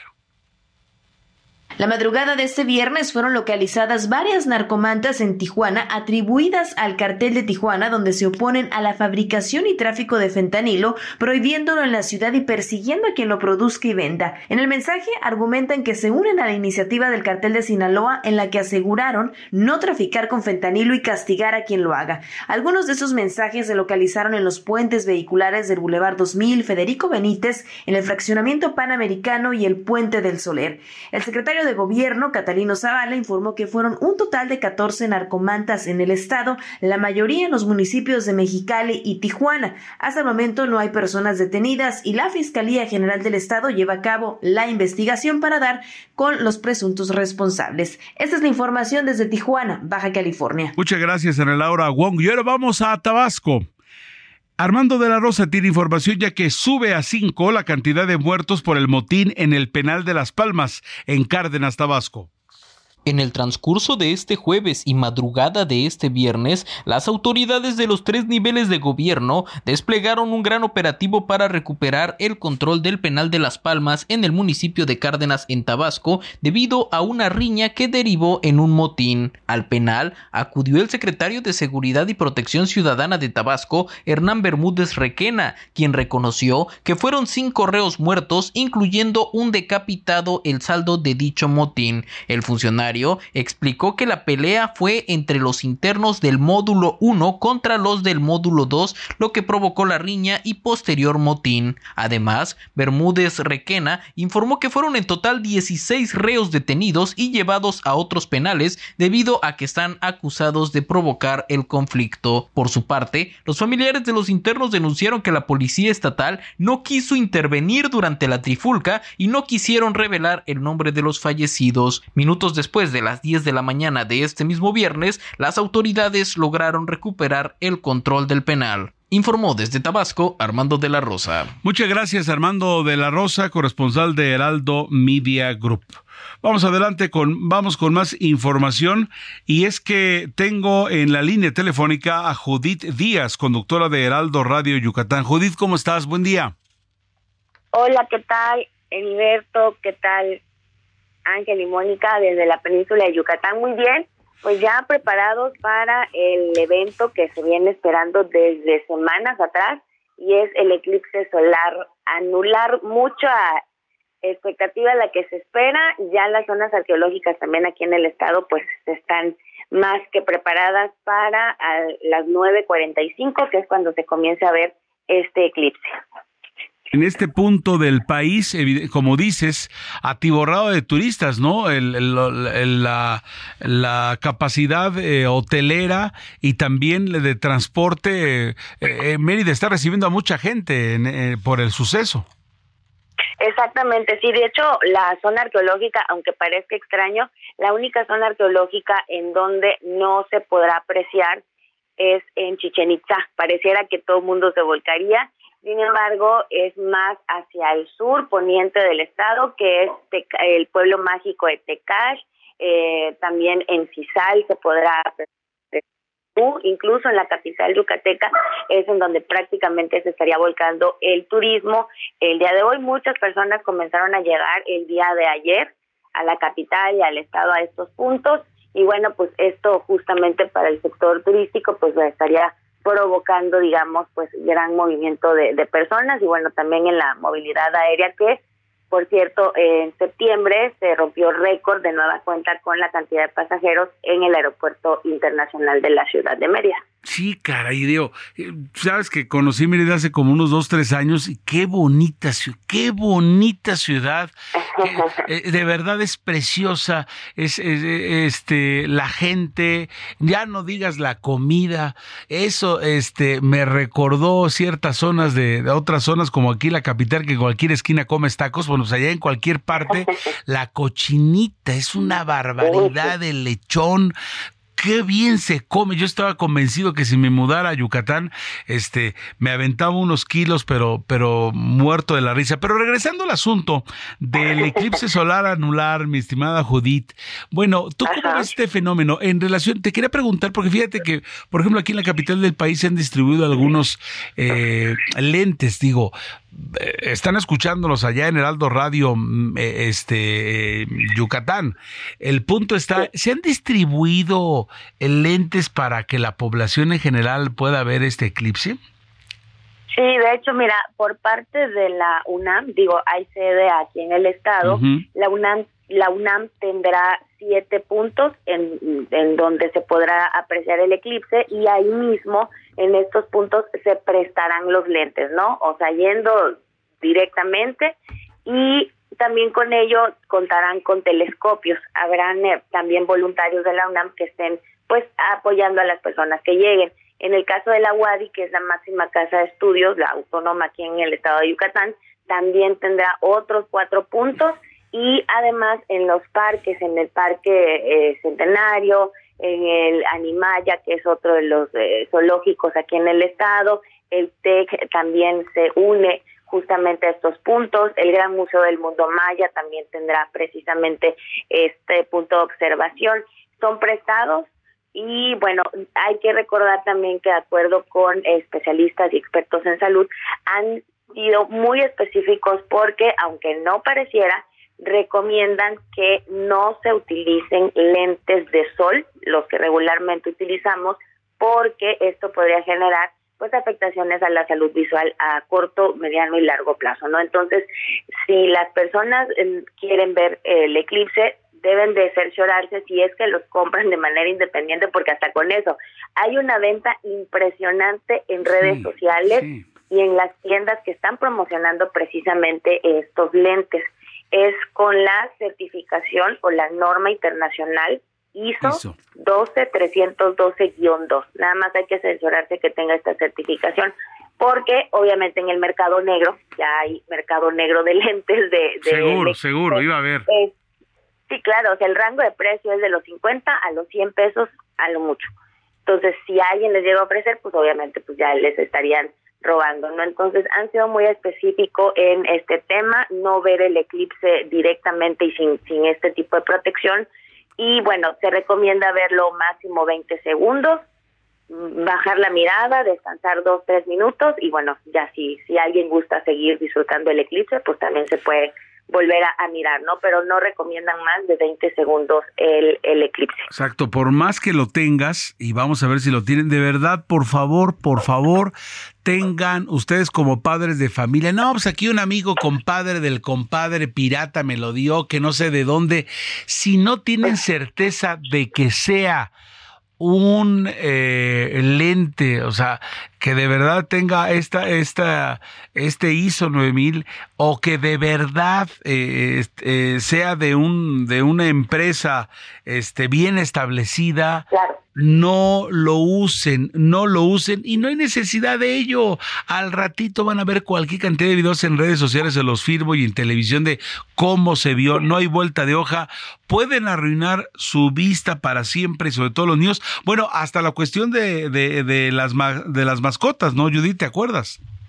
Exactamente, efectivamente. Y fíjate que ahora que mencionas de las que, que van a estar compartiendo imágenes, en el caso de la NASA, van a hacer, pues, y en las páginas oficiales de la NASA también se podrá eh, apreciar pues, este fenómeno. Te comparto que eh, a las 9.45 comienza el eclipse y a las 11.45 será, digamos, el punto máximo.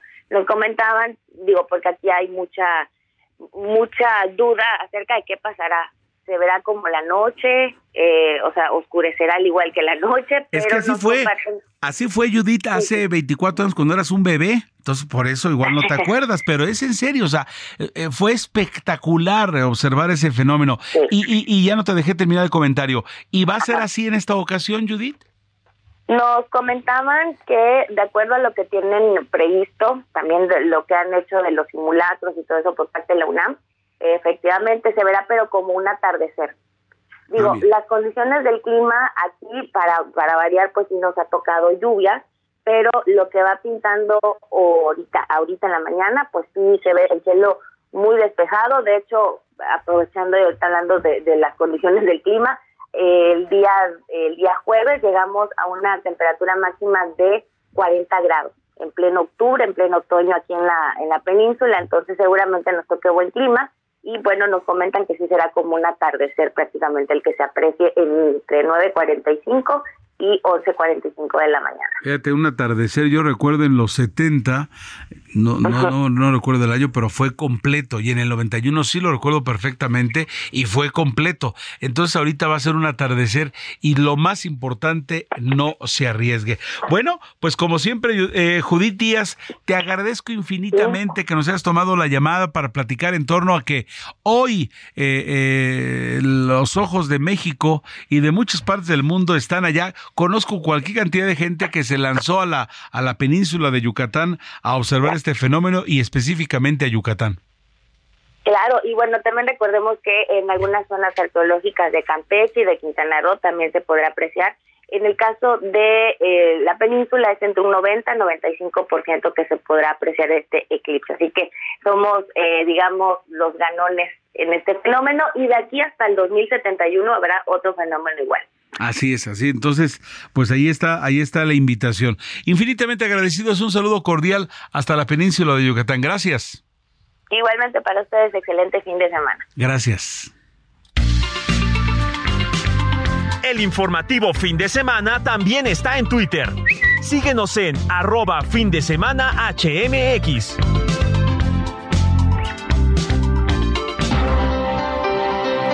Son ya las 8 de la mañana con 17 minutos. Continuamos en el informativo fin de semana. Morena publicó ya los nombres de quienes van a participar en la encuesta que definirá las candidaturas de este partido en diferentes estados. Elia Castillo nos preparó un recuento de lo que ayer se publicó. Vamos con Elia. Muy buen día a todos, los saludo con mucho gusto a ustedes el auditorio. Así es, la dirigencia de Morena publicó ya la lista de los aspirantes que participarán en las encuestas finales que definirán a sus candidatos a las ocho gubernaturas y a la jefatura de gobierno de la Ciudad de México que se disputarán en 2024. El Comité Ejecutivo Nacional a través de la Comisión Nacional de Encuestas salvó perfiles que ya habían sido eliminados por los consejeros estatales o los consejos estatales, entre ellos el explista Jorge Carlos Ramírez Marín en Yucatán, Miguel Torruco en la Ciudad de México, Eduardo Ramírez en Chiapas y Alejandro Armenta en Puebla. La noche de este viernes, Morena dio a conocer la lista final de quienes se disputarán las candidaturas de la Ciudad de México, Chiapas, Guanajuato, Jalisco, Morelos, Puebla, Tabasco, Veracruz y Yucatán que renovarán sus administraciones el próximo año. De acuerdo a este listado, la candidatura en la Ciudad de México se la disputarán Claudia dos veces. De acuerdo a este listado, la candidatura en la Ciudad de México se la disputarán Clara Brugada, Mariana Boy, Omar García Harfush, Hugo López Gatel y Miguel Torruco. Por esta postulación por la gubernatura en Chiapas van Patricia Armendaris, Rosa Irene Urbina, Sacil de León, Eduardo Ramírez, José Manuel Pepe Cruz, José Antonio Aguilar y Carlos Morales Vázquez. En tanto en Guanajuato, Antares Vázquez, Alma Alcaraz, Ricardo Sheffield, Ernesto Prieto y Héctor Tejada. Gracias, Elia Castillo, por la información. Bueno. A las 8 de la mañana con 19 minutos tiempo del centro. Saludos cordiales amigos de todo el país. Anoche Morena dio a conocer sus listas completas de los nueve estados donde el 2024 habrá elecciones para gobernador. Uno de los estados que más llamó la atención desde el inicio fue Puebla, porque el Consejo Local había dejado fuera de la lista a Alejandro Armenta, el morenista más popular de entre los morenistas poblanos, según las encuestas, incluyendo las del Heraldo de México. Ayer, sin embargo, su nombre fue incluido por el Consejo Nacional, por lo que ya está en la competencia. Agradecemos en esta oportunidad. Él ya se encuentra en la línea telefónica y vamos a platicar con el senador Armenta. ¿Cómo está, senador? Gracias por tomarnos la llamada en esta comunicación. Buenos días. Buenos días, eh, Heriberto. Gracias al Heraldo de México. Les saludo desde Puebla. Muy tranquilos, contentos, porque nosotros tenemos confianza en la democracia interna del, de mi partido y también tenemos plena confianza en los sentimientos, en la voluntad de los poblanos que se ha venido reflejando durante muchos años en el posicionamiento que tenemos, Heriberto. Así es. Y, y, pues finalmente pues ya está en la competencia, senador, después de que lo quisieron dejar fuera los consejeros locales, pero pues lo rescataron en la en, en, del Nacional. Y, y concretamente, ¿cuál es su impresión a esto? Bueno, yo estoy muy tranquilo. Es, era normal que en el proceso estatal no estuviéramos incluidos porque a mí no me tocó integrar el consejo, ese consejo fue integrado bajo el liderazgo de nuestro amigo el, el exgobernador Luis Miguel Barbosa. Yo no le disputé ningún espacio, no tenía por qué eh, hacerlo porque respeto los liderazgos eh, locales. Y también debo decirte que el partido, mi partido, varias vías para este tipo de procedimientos. Y te pongo dos ejemplos. En el estado de Hidalgo, el señor gobernador Julio Menchaca no fue electo por el Consejo Estatal de Morena de Hidalgo, pero sí fue incorporado por el, los órganos electorales del partido y hoy es gobernador por su nivel de conocimiento. Así es. Y también el gobernador eh, Luis Miguel Barbosa tampoco fue electo en el 2018 por el Consejo Estatal de, local de Morena, pero sí fue, fue incluido por los órganos electorales y fue nuestro gobernador. Es decir, son procedimientos, eh, hay talentos, eh, he podido constatar porque camino en las calles de Puebla desde hace 34 años. Yo crecí en los tianguis, en los mercados, de Puebla y esto me permite hacer esta labor. Ayer estuve en Tehuacán porque se inicia el mole, el, la temporada del mole de caderas para que cuando gustes Heriberto aquí los esperamos a todos los de la producción del Heraldo. ¿eh? Sí, que es espectacular. Sí, ya pasó la temporada de los chiles en nogada, aunque todavía puedes encontrar, pero ahora inicia la temporada del mole de caderas en Tehuacán, exquisito en el mercado. Hicimos una caminata de más de tres horas en las calles céntricas de Tehuacán, donde está el tianguis, el mercado, y luego fuimos a comer a las cinco de la tarde el primer mole de caderas de la temporada que empezó el 12 de octubre. Así es que eso hacemos todo el tiempo, por eso el nivel de aceptación, de preferencia que tenemos en Puebla, pues es el que se conoce en todas las encuestas, eh, estimado Heriberto. Oiga, senador, ¿aceptaría el resultado si la encuesta final no le favorece? ¿Se sumaría quien resulte ganador o ganadora en caso de? Digo, Yo estoy en Morena, Sí, yo estoy en Morena y mi plan A, B, C, D, Z es Morena. Estoy contento. La prioridad es apoyar a la doctora Claudia Sheinbaum. ¿Qué se necesita, Heriberto? La doctora Claudia Sheinbaum hace dos sábados estuvo acá y nos propuso que ayudemos a la meta nacional de 35 millones de simpatías electorales que se necesitan el próximo año. Para ello, Puebla tiene que dar dos millones de simpatías. Bueno, ahora, ¿cómo se va a lograr esas dos millones de simpatías cuando el presidente Andrés Manuel en el 2018 logró 1.1 un, millón ochocientos mil votos. Senador, nos permite para desglosar esto, ya nos va a ganar la guillotina, pero aguántenos tantito porque esto es muy interesante, ¿sale? Aquí estoy. ¿Nos permite? Gracias. Infinitamente agradecido, senador. Eh, tengo en la línea telefónica, vamos a ir a una pausa y seguiremos platicando con el senador Armente en torno a Puebla y la elección nacional. ¿Nos permite, por favor? Regresamos, son las 8.25 de la mañana. La noticia no descansa. Usted necesita estar bien informado también el fin de semana. Esto es Informativo El Heraldo Fin de Semana. Regresamos.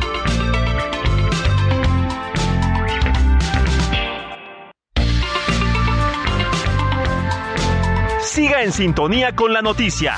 Alejandro Sánchez y el informativo Heraldo fin de semana. Continuamos.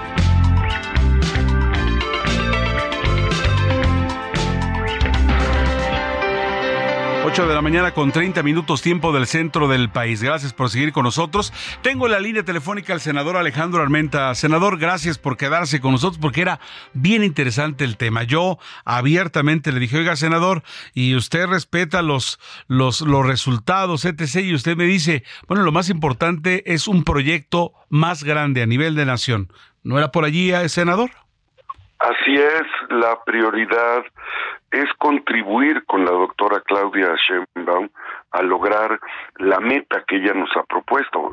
Hace dos semanas estuvo en Puebla y esa meta en Puebla es de dos millones de simpatías electorales para sumar a las 35 millones de simpatías electorales que necesitamos para lograr la mayoría compuesta y hacer las grandes reformas que tenemos pendientes.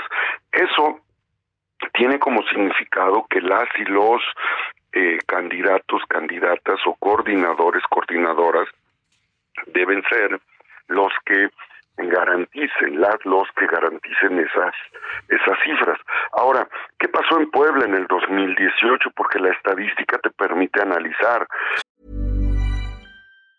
Hey, it's Ryan Reynolds and I'm here with Keith, co-star of my upcoming film, If, only in theaters May 17th. Do you want to tell people the big news? Right, I'll do. Sign up now and you'll get unlimited for $15 a month in six months of Paramount Plus Essential Plan on us. Mintmobile.com slash switch. Upfront payment of $45 equivalent to $15 per month. Unlimited over 40 gigabytes per month. Face lower speeds. Videos at 480p. Active Mint customers by 531.24 get six months of Paramount Plus Essential Plan. Auto renews after six months. Offer ends May 31st, 2024. Separate Paramount Plus registration required. Terms and conditions apply if rated PG. Hacer un diagnóstico. En el 2018, el presidente Andrés Manuel López Obrador, de los 30 millones de votos que obtuvo a nivel nacional, un millón ochocientos mil los obtuvo en Puebla. Tu servidor, que fui candidato a senador de la República, obtuve un millón y medio de votos. El candidato a gobernador de nuestro partido en ese entonces obtuvo un millón setenta mil votos. Entonces, es evidente que el perfil los candidatos suma eh, o eh, suma menos. Y por eso es que confío en que las encuestas eh, de mi partido, las encuestas de Morena, que estarán eh, totalmente eh, eh, comparadas con encuestas espejo, como fue a nivel nacional, reflejarán los sentimientos de las y los poblanos. ¿Cuáles son los sentimientos de los poblanos? Bueno, en todas las encuestas nacionales y estatales estamos en primer lugar, pero eso no nos genera un exceso de confianza o de soberbia. Nosotros estamos trabajando, yo vengo a caminar, todos los días camino en Puebla, los días que no estoy en, el Senado o en México, porque crecí en el tianguis, en el mercado, en, en las calles donde está la gente, y ahí ahí he realizado mis actividades todo este tiempo. Estamos organizando cada semana el maratón de la transformación. Ayer mi esposa hizo un maratón con el transporte público, con jóvenes, mujeres, niños. Eh, yo, yo empecé el maratón el jueves con un foro sobre la familia, las familias y el desarrollo humano y así eh, caminando porque todos los días promovemos a la doctora Claudia Sheinbaum y promovemos la unidad de nuestro partido. Así es que, eh, claro que voy a respetar los resultados de las encuestas yo estoy seguro que esos resultados van a ser a favor de lograr esa meta y van a respetar, se va a respetar el sentimiento de las y los poblanos.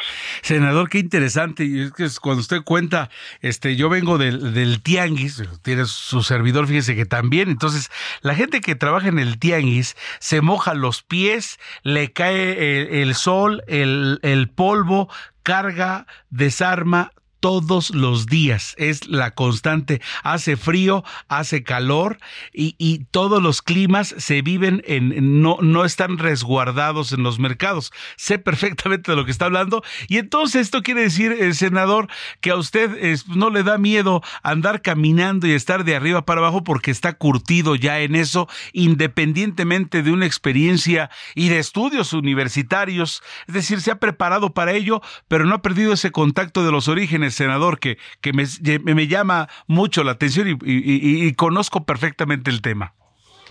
Qué bueno, Heriberto, tú sabrás entonces por qué digo que al que madruga y a uno madruga otro que no duerme, porque eso pasa en el tianguis. Los tianguis se ponen un día antes en la noche y en la en la mañana se vende el, el mayoreo y, al, y ya al mediodía se vende el menudeo, ¿no? O un día antes se vende el mayoreo a los proveedores que vienen, que cargan, que compran para llevar a otros mercados secundarios. El menudeo se vende en el mero día. Eso, eso en las plazas, en los tianguis de Tepeaca, de Huizcolotla, de Acatzingo, de eh, Izúcar de Matamoros, de todos los lugares del país donde eh, ahí se venden productos poblanos mexicanos, la mayoría de la gente que va al tianguis son gente de la región que tiene productos de sus huertos de traspatio, que tienen, por ejemplo, aves, aves de corral que en su huerto de traspatio eh, alimentan sus cochinos, cerdos, marranos, claro, de pocatas, sí, sí, sí, oiga, todo lo que todo lo que hay. se vive en el tianguis. Y, y, y, la, comida, mi señor, en la mañana allí desayunar con al lado del fogón y lo que haya, y hoy, hoy una cosa, otra, otra, otra, y es, es muy variado, pero sobre todo quiero resaltar el punto, senador, que usted lo conoce perfectamente, es el contacto con la gente. Todas las edades, todas las clases sociales convives con todos, empresarios de la ganadería, empresarios agrícolas, ganaderos, comerciantes de la industria del vestido, del calzado, conviven lo mismo eh, los vendedores del tianguis con los vendedores establecidos. Ahí se hace la combinación de los micro, pequeños, medianos empresarios del sector primario, secundario y terciario de la economía, ahí está eh, la distribución de la riqueza correctamente aplicada. Y yo yo me la juego con los comerciantes, con los emprendedores, con los micro, pequeños y medianos empresarios, porque son los que generan el 80% de los empleos del país y del estado de Puebla, sin hacer de lado la inversión directa extranjera, sin hacer de lado a los grandes empresarios transnacionales y nacionales que son polos de desarrollo. Lo entendemos perfectamente, pero cuando solamente el gobierno apoya con todos los beneficios a los grandes corporativos internacionales, se concentra la riqueza y no hay beneficios que lleguen a la población en general. Entonces yo lo entiendo muy bien, Heriberto, por eso está en el primer lugar de las encuestas. Ayer caminé casi cuatro horas en el mercado. Esta voz ronca que tengo es porque iba yo platicando con las de las chalupas, con los de la medicina tradicional, con los que venden pan, con los que venden los helados. Con, el ama de casa con la ama de casa, con el que tiene la tienda de ropa, con el que tiene el negocio de chicharrones. Bueno, a las 5 de la tarde fuimos a comer el mole de caderas, el primer mole de caderas de temporada. Heriberto empezó el 12 de el 12 de octubre y terminó la temporada de los chiles en nogada. Así es que yo estoy muy contento, tranquilo. Soy cuarto bate, mi papá jugaba béisbol en Izúcar de Matamoros y me dice mi papá que es mi coach y que también le gusta al presidente el el, béisbol. Hijo, estás eh, a punto de salir a la caja de bateo, tienes casa allí, estás en la novena entrada, necesitas cuadrangular. Así me dijo mi papá, yo estoy calentando brazos, eso hacemos todos los días. Está bien, pues, pues mucha actividad, este senador. Vaya que está. Por cierto, nos están escuchando en, eh, eh, tenemos Heraldo Radio Altiplano. Este, estamos con una cobertura total en Tlaxcala y llegamos, por ejemplo, a la mismísima capital de, del estado de Puebla y muchas zonas de ese, de ese espectacular estado. Eh, así que lo están escuchando sus paisanos. Yo le agradezco. mucho gusto. Sí, sí, sí. Yo le agradezco y infinitamente. Camino en Puebla, cabo, tú, no sé si te acuerdas del mercado de la Victoria, Heriberto. Sí, señor. Que estaba en el centro. Ahora ese mercado de la Victoria ya está afuera, pero ahora el mercado de la Victoria quedó como un centro comercial. En el centro, donde está la iglesia de em, del Rosario. Quien no ha ido a Puebla y no ha conocido la iglesia del Rosario, le falta conocerlo. Así es. Entonces, a camino en las calles de Puebla, la 5 de mayo, la 16 de septiembre, la Juárez, la Reforma, el Boulevard 5 de Mayo, caminando, ¿eh? Caminando. caminando. caminando y, saludando a la gente. Pues, pues senador, pues vamos a ver qué pasa y, y, para usted, para los poblanos, que ese jonrón este, esté bien anotado y ya estaremos saludándolo en, en, otra perspectiva. Por lo pronto, pues mucha chamba y que sigue el trabajo y ya vemos que usted pues le, claro entra Claro que sí, Heriberto, muchas gracias. Saludos a la producción de Alejandro Sánchez, al Heraldo, muchas gracias por esta oportunidad. Hoy seguimos caminando en Puebla y así todos los días. Un abrazo, excelente mañana. Muchas gracias. Ahí está este aspirante en la gobernatura de Puebla, el, el senador Alejandro Armente. Interesante. Son las 8 de la mañana con 40 minutos, tiempo del centro del país. 8 con 40 minutos. Gracias por seguir con nosotros. Y tengo a José Roberto Pacheco ya en la línea telefónica ¿Cómo está usted, eh, José Roberto? Buen día. Heriberto, ¿qué tal? Te saludo con mucho gusto ya este fin de semana. Te comento que hace unos días el Pleno del Senado aprobó un dictamen que prácticamente pasó de noche o desapercibido. Y es que eh, se aprobó reformas al Código Civil Federal para cambiar en su redacción el término marido y mujer por el de cónyuges, es decir, un lenguaje inclusive que no estaba en el Código eh, Civil Federal. De esta manera, el Pleno Senatorial aprueba con 67 votos a favor y ninguno en contra. Es más, se aprobó Heriberto sin que ningún legislador hiciera uso de la voz para referirse a las bondades de esta iniciativa que presentara en su momento el senador Alejandro Peña. Él, es un senador suplente. Tres años después se saca de la congeladora y se da luz verde. Tradicionalmente en nuestro país sabemos los matrimonios se realizaban entre un hombre y una mujer, o se realizan también en estos momentos. Tienen situación que pues ha dado ya un viraje y ya en muchas partes o entidades del país la unión conyugal se realiza con parejas del mismo sexo. Ante esta nueva realidad, el Congreso Federal no se puede tapar los ojos. Platicamos eh, para Heraldo Radio con el senador Emilio Álvarez y Casa y precisamente le preguntamos que si con estas reformas se va a dar un viraje, un cambio de conducta entre la población. Escuchemos lo que dijo al respecto. Y estamos claros y conscientes que la ley no necesariamente resuelve temas culturales de fondo, pero puede propiciar cambios. Es un proceso que toma tiempo. ¿En la conducta de la relación? Pues sí, empezando por nombrar las cosas de otra manera, los documentos oficiales, en las ceremonias oficiales. En, esto tendrá un primer efecto en los actos legales. Bueno, también le preguntamos a la senadora también de Morena, Antara Vázquez, sobre este tema y ella dice que tampoco eh, la cultura machista, eh, bueno, mejor dicho, ella piensa que la cultura machista va a cambiar, pero esto va a ser gradual. Eso es lo que dijo, es la postura de la senadora Antara Vázquez y también se tiene que ir cambiando eso. Esta cultura machista pues va, tiene que ir de salida. Poco a poco se tiene que ir cambiando esa cultura en la visión de las mexicanas y mexicanos. Bueno, pues qué bueno que los legisladores se pusieron las pilas y aprobaron este dictamen por unanimidad. Por ello argumentaron que la redacción en el Código Civil Federal que menciona a hombre y mujer cuando se refiere a personas que contraen matrimonio incurre en una discriminación a las parejas del mismo sexo y las deja legalmente indefensas ante futuros inconvenientes.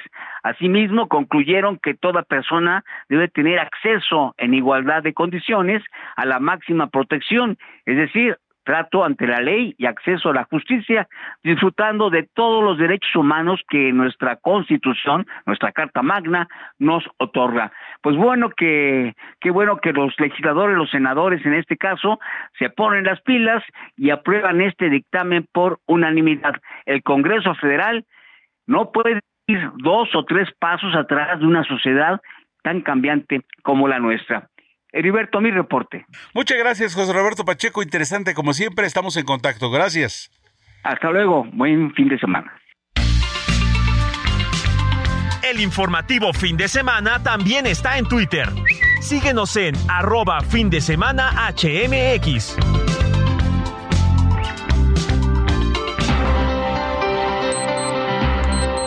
8.44, tiempo del centro informativo fin de semana a través de la cadena del Heraldo Radio de costa a costa y frontera a frontera. Y también estamos llegando a los Estados Unidos a través de No Media en Illinois, Texas y la Florida.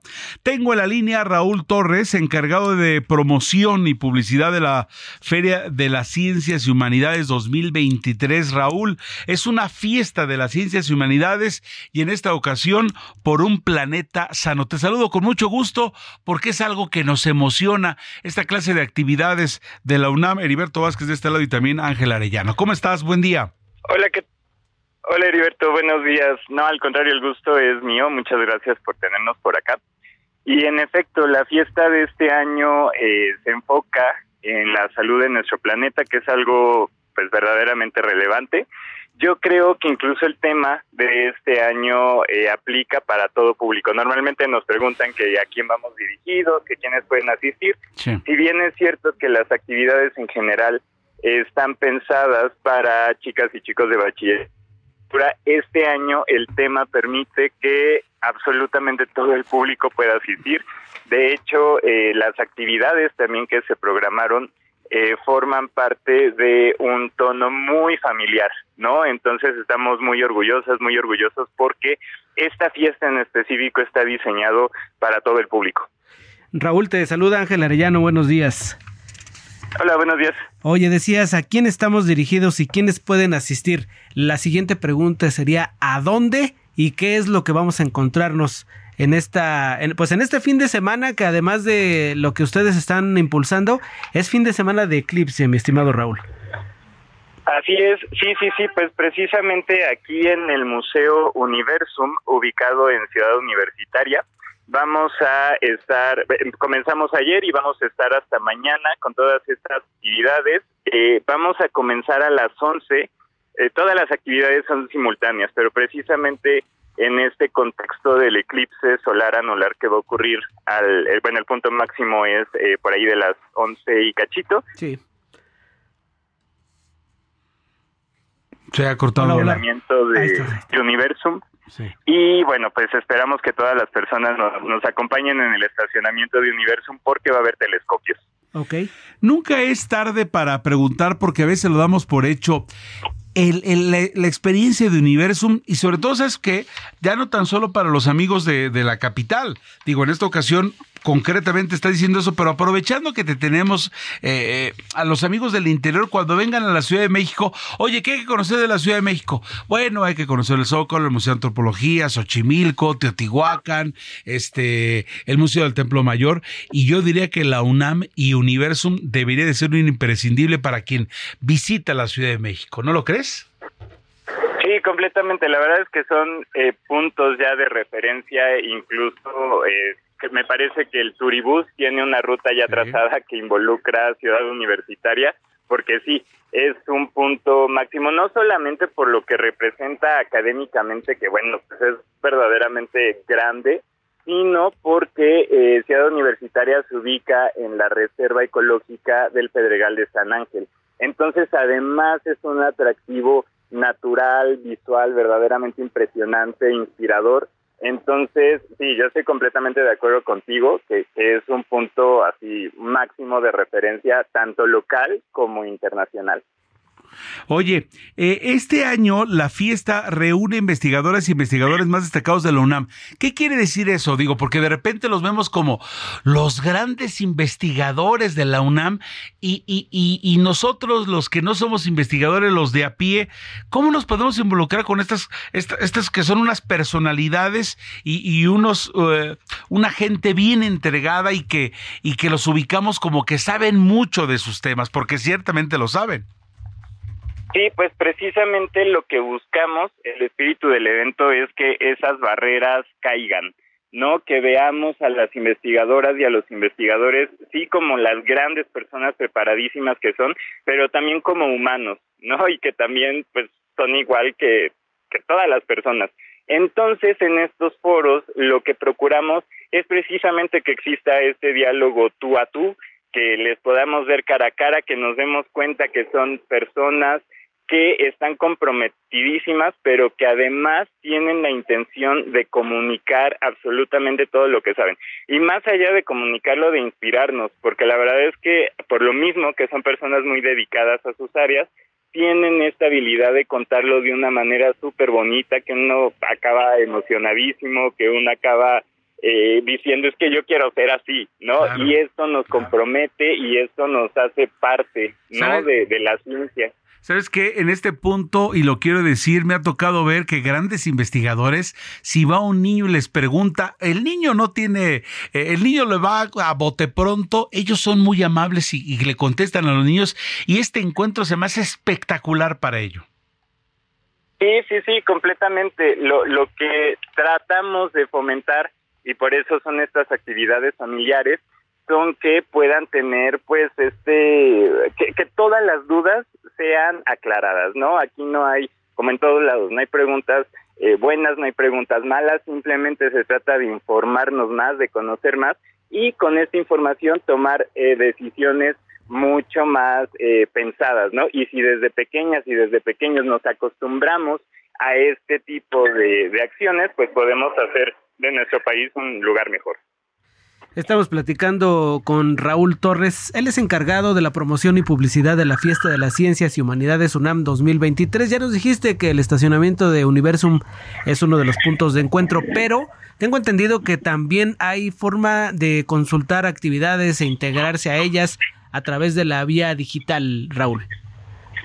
Sí, completamente. Todas eh, las, perdónenme por el ruido, pero justamente voy hacia la fiesta en estos momentos. Venga, venga. Todas las actividades eh, que vamos a llevar a cabo en los foros con estas investigadores, investigadores, eh, van a poderse transmitir vía Facebook Live eh, en los canales de Facebook de Universum, de divulgación de la ciencia UNAM, de Ciencia UNAM, de la revista Como ves, van a poder eh, consultar en directo todas las preguntas. De hecho, también eh, leemos preguntas de las personas que nos ven en redes por eh, con este ánimo de que todas las personas estén donde estén interactúen con las y los invitados. Pues Raúl Torres, Raúl Torres, infinitamente agradecido por esta conversación. Este evento se, se, cierra el domingo a las 4 de la tarde, ¿cierto? Se cierra el domingo a las 4 de la tarde, así es, con un eh, espectáculo de dos físicos, que es Javier Santaolalla y Miguel Alcubierre. Y bueno, durante todo el día, tanto hoy como mañana, vamos a estar con más de 400 actividades simultáneas. Entonces, bueno, invitarles a que consulten nuestras redes sociales, la página que es bgdc.unam.mx diagonal la fiesta, para que se enteren de absolutamente todo lo que va a haber. Muchas gracias. DGDC, D de dedo, G de gato, D de eh, dedo otra vez y C de carlos.unam.mx, la fiesta. Raúl Torres, infinitamente agradecidos, gracias por esta charla y, y, y ánimo con esa, con esta gran fiesta que está preparando la UNAM. Muy amables por todo. No, al contrario, gracias por la invitación. Muy bonito fin de semana. Gracias. Vámonos a otro punto. Vámonos precisamente, Ángel, a, la, a Ciudad Universitaria. Efectivamente, a las 8.52 nos trasladamos a Ciudad Universitaria. Ahí está mi compañero Mario Miranda, porque estamos ya a unos cuantos minutos que ya comience este eclipse parcial, parcial anu solar anular, que tiene señalado las 9.45 de la mañana Así que mucha gente ya está preparada y en este caso uno de los lugares es Ciudad Universitaria. Adelante, Mario Miranda, buenos días. Ángel Heriberto, muy buenos días. Ya nos encontramos en las islas de Ciudad Universitaria, donde ya se encuentran aproximadamente unas 3.000 personas reunidas en este punto, donde se han instalado telescopios y se realizarán eventos para apreciar el eclipse solar, el cual iniciará aproximadamente a las 9.36 de la mañana. Su punto máximo lo alcanzará a las 11 con 9 minutos y finalizará alrededor de las 12.50 del mediodía. Te informo que varias personas en este punto han traído cobijas, han colocado lonas en las áreas verdes de aquí de las islas de Ciudad Universitaria, también traen alimentos para disfrutar de un día de campo y poder apreciar el evento del eclipse que se llevará a cabo este día.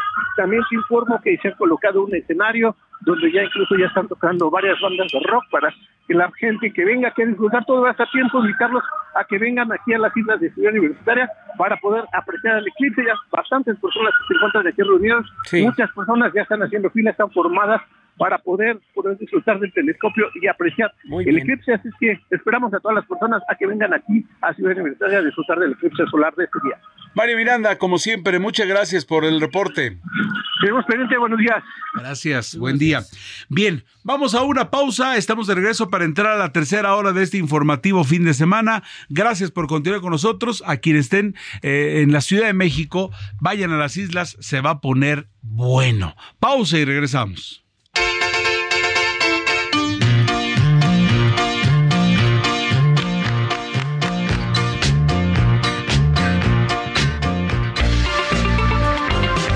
La noticia no descansa. Usted necesita estar bien informado también el fin de semana. Esto es Informativo El Heraldo Fin de Semana. Regresamos.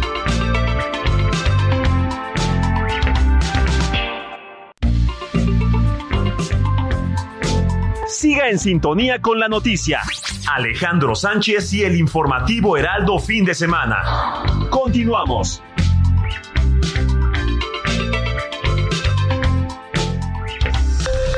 Esto es Noticias a la Hora. Heraldo Radio le informa.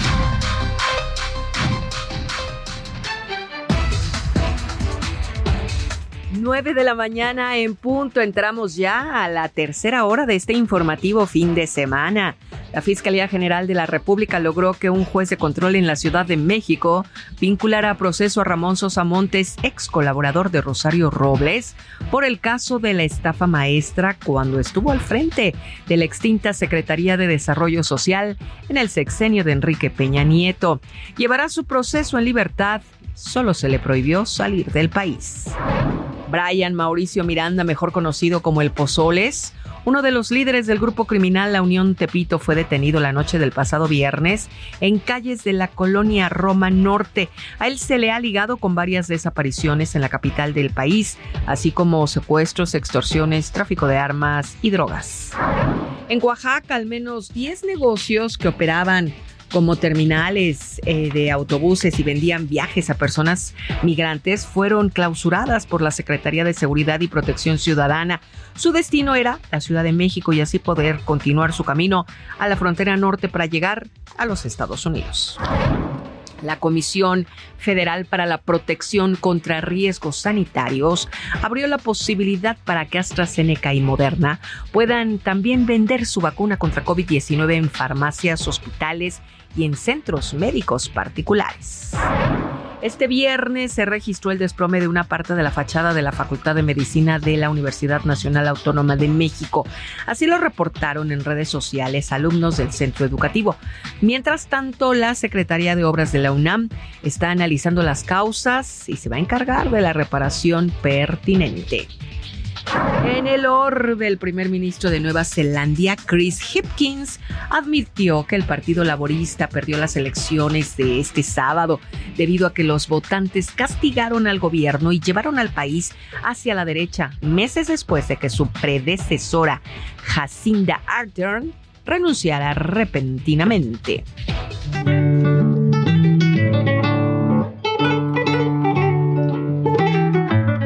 La participación de 250 artistas de más de 30 países, este viernes, este viernes 13, fue inaugurada la edición número 51 del Festival Internacional Cervantino en Guanajuato.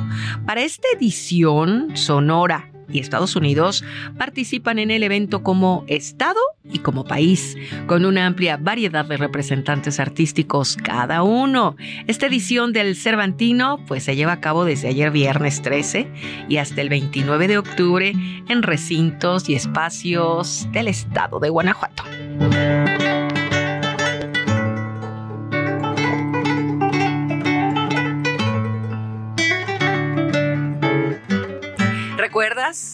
Mi querido Heriberto? Muy bonitos festivales ahí en esta parte de Guanajuato. Es, es, está lleno de actividad, está lleno de, de, buena vibra. Hay, hay, de todo y es, es una experiencia que como estudiante no te la debes de perder. No te la debes de perder y vaya que tú lo conoces bien. Fuiste en aquella época, mi querido Ángel, también. Has estado en el festival. Digo, eh, deberíamos una vez aunque sea en la vida estar, ¿no? No, visitar de por sí Guanajuato. claro, ya es una También se puede ir cuando está tranquilo, donde puedes, caminarlo.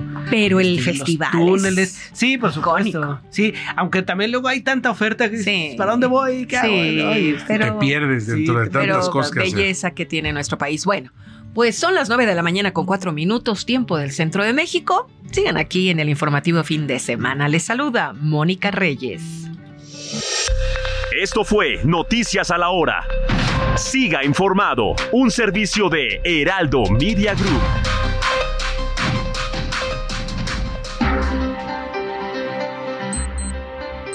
Estamos de regreso en la última hora de este informativo fin de semana a través del Heraldo Radio, 9 de la mañana con 5 minutos.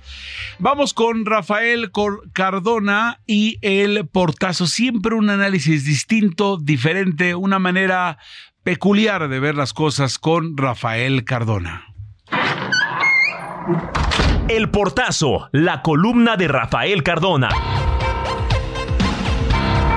ya el partido, el movimiento de regeneración nacional ha desplegado pues las etapas de su método de selección ya ha depurado las listas de las personas que van a participar en las encuestas, ya la señora secretaria de Energía abandonó el barco. Entre aplausos y saludos y agradecimientos del señor presidente de la República. Y ahora todo el mundo se va contento a buscar el siguiente escalón en su carrera política, pero todo para mayor gloria de la cuarta transformación, la revolución de las conciencias, el humanismo mexicano, y todo lo que el señor presidente les ha enseñado que deben defender. Pero como en todo arroz hay un negrito, aquí no hay un negrito, aquí hay 800 negritos, 800 personas que han firmado un desplegado contundente de apoyo definitivo en favor de Clara Brugada, a quien consideran una ortodoxa de la cuarta transformación, en contra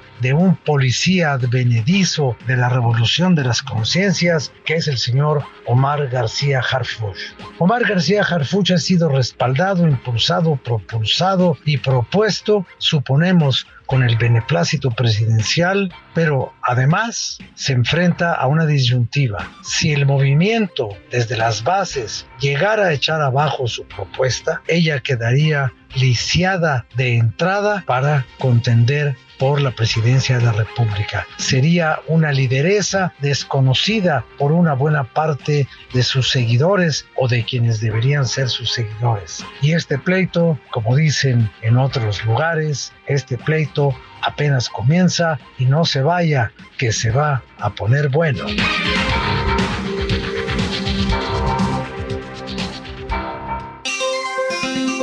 Sintonía con los estados en el informativo fin de semana. Tenemos en la línea telefónica a Shio López, conductora de Heraldo Radio Tepi. ¿Cómo estás, Shio? Me da mucho gusto saludarte. Buenos días. Muy buenos días, Heriberto. Muchas gracias. Un saludo para ti y toda la audiencia de fin de semana. Información desde Nayarit, así que después del cordial saludo a todas las personas, pues les informo que a toda la ciudadanía nos sorprendió que eh, el pasado 11 de octubre, aquí en el estado, en concreto en la plazuela de Tuxpan, un municipio de Nayarit, fue detenido por agentes de la Fiscalía eh, la tarde del 11 de octubre el edil José Luis Tobar, presidente municipal. Y el asunto es que se vuelve viral porque Lisbeth Amparo Mesa, su esposa, denunció en redes sociales esta detención arbitraria porque ella afirmaba que se tenían dos amparos y que los agentes habían hecho caso omiso de la protección federal que tenía el edil y aún así se lo habían llevado detenido. El asunto es que la fiscalía saca en la tarde del 11 de octubre un comunicado en el que explica que la carpeta de investigación que se le sigue al presidente municipal es distinta a las dos anteriores que tenía. En este caso se tratan de dos delitos, ejercicio indebido de funciones y peculado. Posteriormente fue liberado al siguiente día, una vez que se le puso a disposición del juez de la causa, eh, fue liberado dictándoles una, dictándole unas medidas cautelares distintas a la privación de la libertad. Por ejemplo, se le puso una eh, firma semanal y también el depósito de 260 mil pesos para continuar como garantía económica para continuar su proceso en libertad. Entonces, esto sorprende muchísimo por las denuncias que hay en relación a esta persecución que parece política, pero al mismo tiempo también eh, la afirmación de eh, dos delitos, ¿no? En esta en esta ejercicio de combatir la corrupción, el indebido de funciones y peculado. Se le preguntó incluso a la presidenta Em, de, de, la legislatura que qué pensaba o que, que, cuál era su opinión en relación a la detención, si había sido arbitraria o no, porque él tenía estos amparos. Ella dijo desconocer los amparos, lo único que sí afirmó es que no se le puede desaforar porque efectivamente también el presidente municipal de Tuxpan tiene un amparo, la protección federal, para no ser desaforado por parte del legislativo aquí en el estado. Esta es una noticia que me gustaría eh, compartir, o bueno, que comparto con no, y es lo que estamos escuchando porque pues eh, siempre es siempre es sorprendente que ocurran este tipo de cosas porque no es usual, ¿no?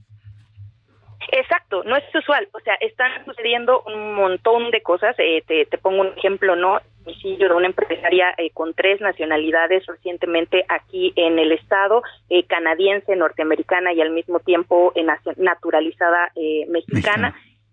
dueña de un espacio de hoteles, Limoncito Hills, y hay una serie de acciones que asustan, preocupan, y en cambio sucede esta cuestión de una persecución a un eh, preside, a un presidente municipal que hay que decirlo también es del partido contrario, no Movimiento Ciudadano.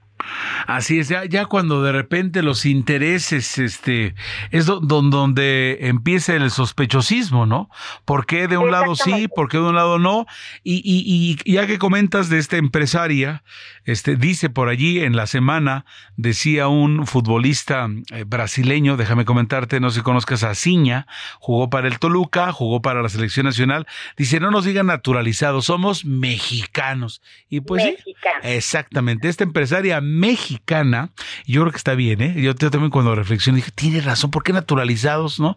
Porque acuérdate, como lo dijo Chabela Vargas, los mexicanos nacemos donde, nos, da, la gana.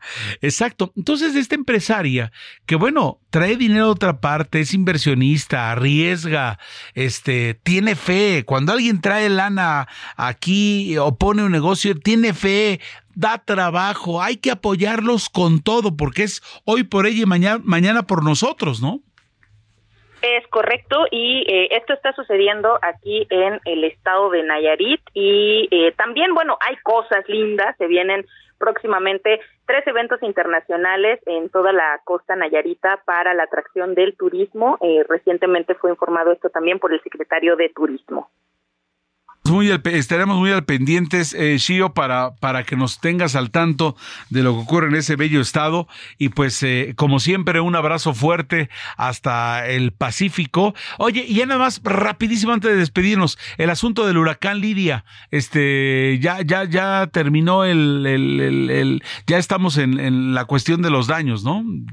Es correcto, tuvo también reunión el primer mandatario con eh, Protección Civil eh, a nivel federal, Laura Vázquez Anzúa y Ariadna Montiel, para revisar todos los eh, daños que se causaron. Afortunadamente fueron menores, entre comillas, se trata de daños en infraestructura, algunos edificios en los distintos municipios que tocó tierra al sur de nuestro estado y a partir del lunes se reinician las clases que fue, digamos, lo que se quedó 100% suspendido en estos días pero afortunadamente no hubo mayores pérdidas. Sí, una pérdida eh, eh, humana, es decir, una persona iba manejando cuando tiene un percance en las carreteras de Bahía de Banderas. el asunto económico no pasó tampoco a mayores. Eh, lamentamos la pérdida de vida, pero este fue el resultado que tuvo Lidia también. Así es. Desafortunado, pero nada más fue uno. Xio López, como siempre, un abrazo fuerte. Ella es conductora de Heraldo Radio Tepic. Ella lleva ah, el servicio informativo de las 3 de la tarde, hora local, allá en, la capital del estado. Un abrazo fuerte y feliz fin de semana. Un abrazo igualmente. Hasta pronto. El informativo fin de semana también está en Twitter. Síguenos en arroba fin de semana HMX.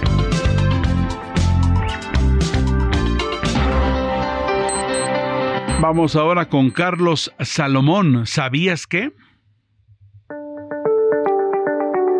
Alejandro, los síntomas de la economía mexicana señalan que hace falta una reforma fiscal. Y entre otras cosas, ya que el ingreso del gobierno no puede soportar el gasto público sin endeudarse. Por eso hay voces que reclaman una reforma fiscal. A los gobiernos no les gusta subir impuestos, ya que son impopulares. Y este gobierno se ha negado a subir tarifas e impuestos, pero su capacidad para captar ingresos está prácticamente en el límite. Pero mientras se discute si debe o no hacerse una reforma fiscal, no nos damos cuenta que tenemos un elefante en la sala Y es que en México los negocios y las personas están pagando un derecho de piso implementado por el crimen organizado para dejarlos operar. Y este fenómeno penetra cada vez más las actividades productivas y ha convertido a los carteles en una economía dominante.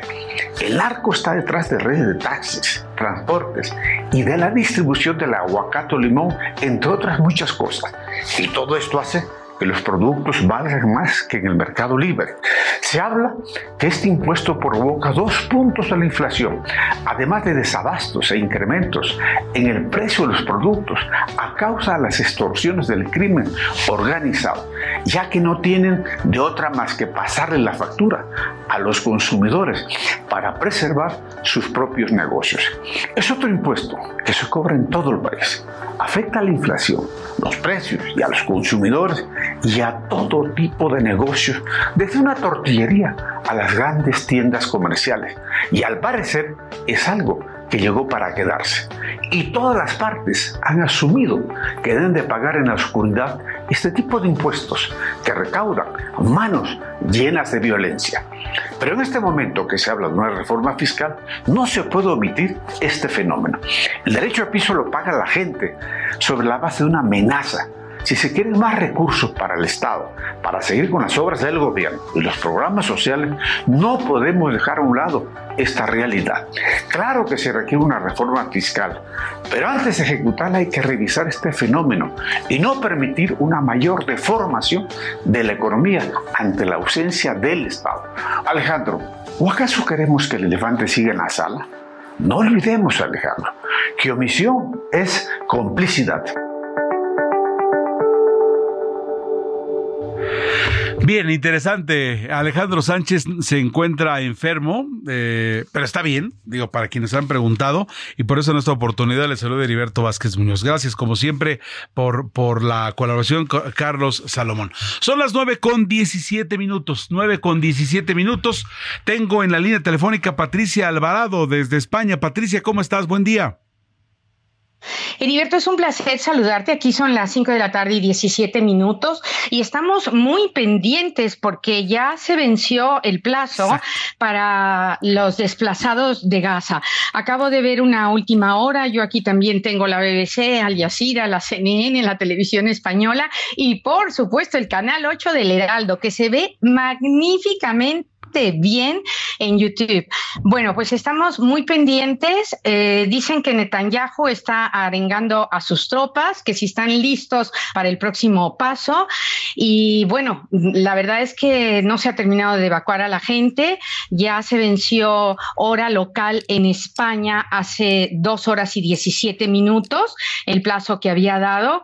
Así que bueno, vamos a estar muy pendientes porque pues nadie sabe si esta noche en empezará la incursión con tanques eh, en Gaza. Eh, y precisamente sobre este tema, aquí, eh, exacto, cuéntame. No, no, no, el asunto era que, digo, para, para la, hacia alguien, digo, creo que todos hemos estado conectados, pero por si de repente para ubicar a la gente, era el plazo que le había dado la autoridad israelí hasta con, vamos, con, con volantes diciéndole a la población de esa parte de, franja, de la franja de Gaza, váyanse, váyanse porque les ponemos esto como límite, dando pie a que, eh, a que lo que ha pasado es una embestida de todos ellos. Y hoy cuando estaba repasando las noticias, eh, el diario ABC creo que en un encabezado por allí puso algo correcto.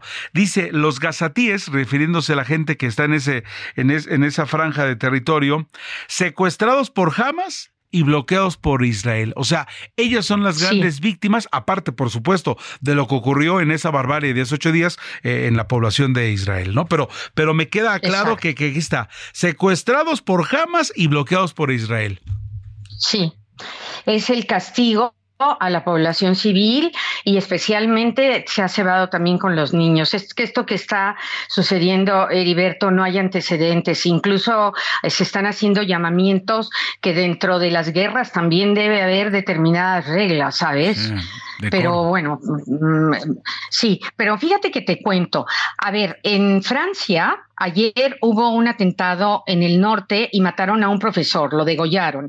Era un profesor de instituto.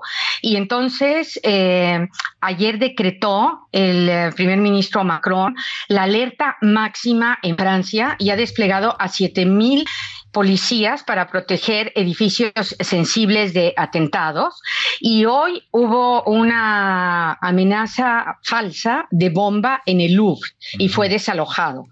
Em, el problema en Europa también es que con esta situación empiecen a surgir lo que llaman lobos solitarios, que son terroristas que simpatizan con Hamas en este caso y que actúan eh, por sí solos.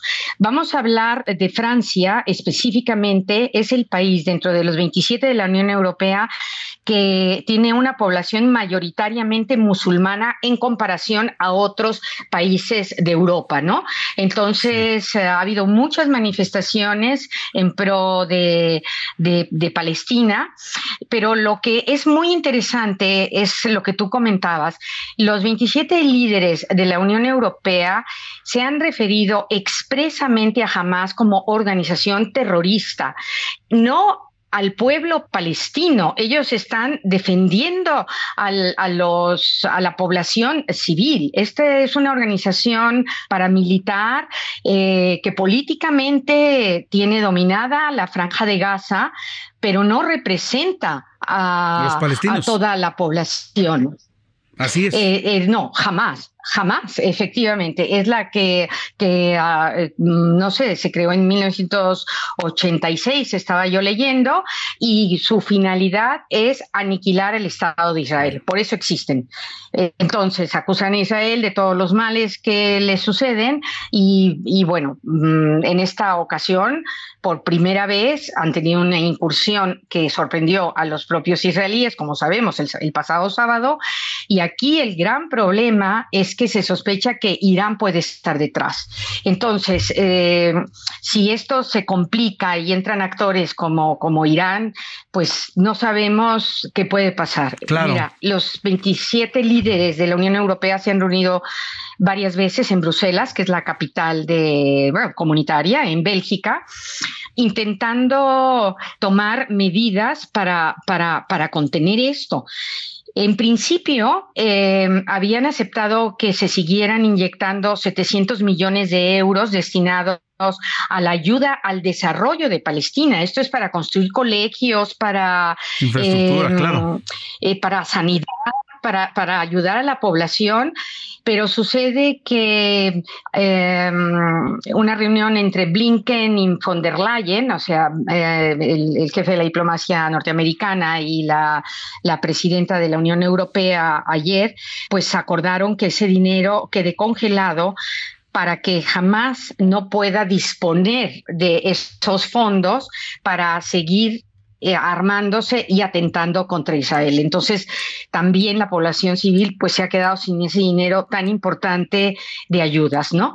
Ahora, eh, en España también hay otra preocupación. En el Líbano hay 650 soldados desplegados que forman parte de la misión de pacificación de la ONU en la región.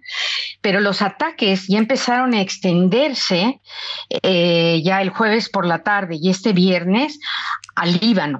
Entonces, eh, también se han puesto en máxima alerta a esos eh, militares que están pues en esa zona. Y como te comentaba, en numerosas ciudades de Europa se registraban manifestaciones a favor del pueblo palestino, diferenciando a la población civil de la organización terrorista Hamas. Hubo también concentraciones eh, a favor de Israel. En el caso de España, eh, se llevó a cabo una concentración frente a la embajada a la que asistieron representantes de la oposición política del Partido Popular y en la sinagoga de la capital española hubo un homenaje religioso a las víctimas a la que a este homenaje incluso asistió la presidenta del gobierno de Madrid.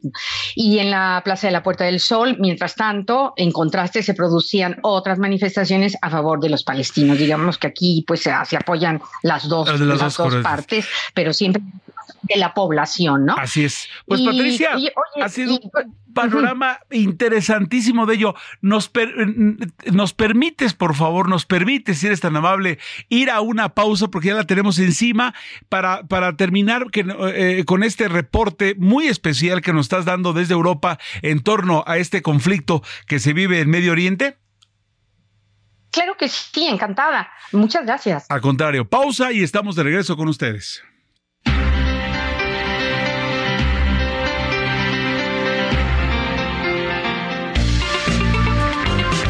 La noticia no descansa. Usted necesita estar bien informado también el fin de semana.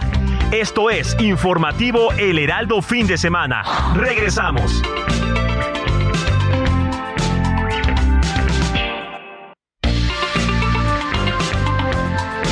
Siga en sintonía con la noticia. Alejandro Sánchez y el informativo Heraldo fin de semana. Continuamos.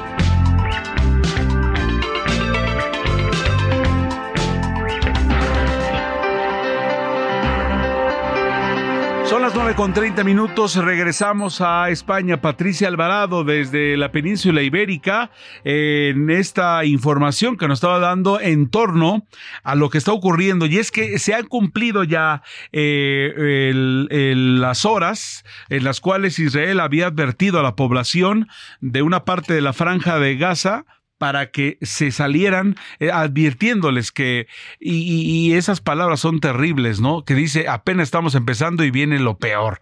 Adelante, Patricia. Mm.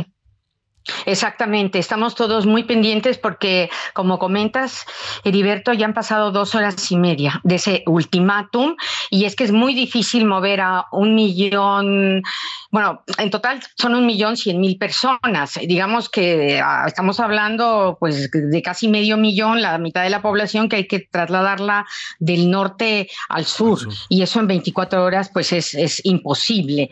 Y además están bombardeando lugares por los que también tienen tienen que estar caminando. Como saben nuestros oyentes, la franja de Gaza mide 41 kilómetros, que no es mucho, y 10 kilómetros de ancho, pero bueno, hay que caminar 20 kilómetros salvando muchos obstáculos. Hay mucha gente muy enferma, no tienen luz, no tienen agua, eh, no hay combustible, o sea, las dificultades también para moverse y dar un ultimátum de 24 horas, pues es algo verdaderamente imposible. Y te tengo una última hora, fíjate que ahora que fuiste al, a, nuestros comerciales, eh, me acaba de llegar del agregado de prensa Carlos de Alba, de la Embajada de México en España, que se espera que este domingo, es decir, mañana, lleguen los primeros dos aviones de la Fuerza Aérea Mexicana para repatriar a los primeros connacionales desde Tel Aviv a Madrid. Es este puente aéreo que, como recordarás, el presidente Andrés Manuel López Obrador anunció en la mañanera el jueves y se espera que el domingo ya lleguen pues eh, los primeros eh, mexicanos en lo que se prepara una segunda operación. Ahora, lo que es muy importante, van a llegar a Madrid y ya cada uno va a tener que arreglárselas para, para ir a México en la línea aérea que pueda, por la vía que quiera, si quiere vuelo directo o como sea, y tendrá que pagarlo de su bolsillo, ¿no? O sea, la repatriación es, sacar a nuestros connacionales de eh, Israel vía Tel Aviv, Madrid, y ya de aquí cada uno pues al, mm, pues a la línea aérea y como pueda, ¿no? Claro, aunque de verdad que es, una gran ayuda porque en Madrid con, eh, con todo respeto para el demás para las demás este, naciones europeas estás en casa, tú te sientes en casa en España en cualquier parte y, que te saquen del escenario de la guerra es lo importante. Patricia, como siempre, muchas gracias y seguramente si nos permites estaremos en contacto porque vamos a ver qué es lo que ocurre con este con este será una incursión, será un bombardeo masivo, no sabemos qué, qué están eh, tramando eh, una respuesta que dicen que había sido solo al principio en esta advertencia al norte de Gaza. No sabemos qué va a pasar y el mundo está expectante y nosotros estaremos contigo al pendiente para que nos informes en torno a ello. Con mucho gusto, muy buen fin de semana para nuestros queridos oyentes y te mando, te mando un gran abrazo, Heriberto. Muy amable. Gracias, Patricia Alvarado, desde España. Interesantísimo, de verdad. Interesantísimo. Ángel Arellano, tenemos información de última hora en torno a este, a este conflicto, porque se va, se va ampliando, decía Patricia Alvarado, de lo del Líbano, porque allá hay españoles, y es que también, usted recuerde que, que jamás es, es un ala en contra de Israel, pero hay una que todavía está mejor armada y mejor preparada, que ha tenido ya conflictos con los israelíes, que es el, Hezbollah, que, eh, que, ocupa el Líbano. Y ya, se, ya, ya ha habido por allí eh, pues, eh, algunos escarceos, pequeños intercambios de, de, proyectiles entre las fuerzas, entre las tropas israelíes y Hezbollah. Ya también se bombardeó parte de, del aeropuerto de, de, Damasco, por lo pronto, y otra ciudad, Arepo, creo que por allí. En fin, ojalá que esto no escale más, pero, pero las amenazas de un lado y otro y van, van interviniéndose en este conflicto que ojalá no se haga más grande y, ya se ha cumplido, eso es lo importante y por eso nos comunicamos hasta Europa, el límite de los israelíes que le habían dicho a la población civil, váyanse porque eh, ahora sí que no responden Vamos a ver qué ocurre en las próximas horas y por lo pronto eh, hay más información de última hora, Ángel Arellano. Efectivamente, Heriberto, comenzamos este informativo con eh, el dato del desalojo del Museo del Louvre allá en París, Francia. Ya nos decía nuestra corresponsal en España, Patricia Alvarado, que fue una farsa, una falsa alarma finalmente, lo cual pues es positivo, pero estas amenazas se han extendido porque también fue desalojado el Palacio de Versalles, asimismo una estación de tren, la de Guerre allá en Lyon, Francia, Así que este, pues este efecto que realiza el terrorismo justamente con las amenazas, pero que son en ocasiones creíbles, porque bueno, creíbles o no, hay que sacar a la gente. Sí, hay que recordar lo que, lo que ocurrió hace, hace unos, unos años con la revista Charlie Hebdo, en donde un grupo llegó y ahí sí sin avisar comenzaron a disparar en contra de este de esta publicación que era crítica. Sigue siendo y se sigue publicando, ¿eh? Sí, que lo sigue siendo y, y eh, cumplieron cumplieron las amenazas, así que es una amenaza real para para los eh, habitantes de París en España también ya tuvieron su, su, atentado en la estación de trenes de Atocha, así que por ello están elevando las alertas terroristas en varias partes del mundo, Heriberto. Así hay que estar al, pendiente en torno a ello. Versalles es lo que no nos habían firmado nuestra corresponsal, pero ya también lo estás diciendo. Amenazas, esto es lo que está surgiendo en este momento en Europa. 9.37, tiempo del centro en este informativo fin de semana.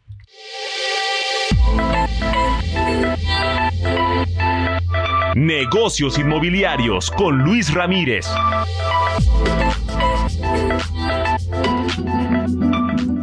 Mi estimado Luis, me da mucho gusto saludarte. ¿Qué tal? Buen día. Ya te escucha, estamos listos para escucharte con tu programa a las 4 de la tarde, pero como siempre tenemos adelantos y es que los temas que traes son bien interesantes. En esta ocasión eh, te preguntábamos si nos podías charlar en torno a la segunda vivienda, si era una opción para invertir en bienes raíces. Me da mucho gusto saludarte. Buen día, Luis.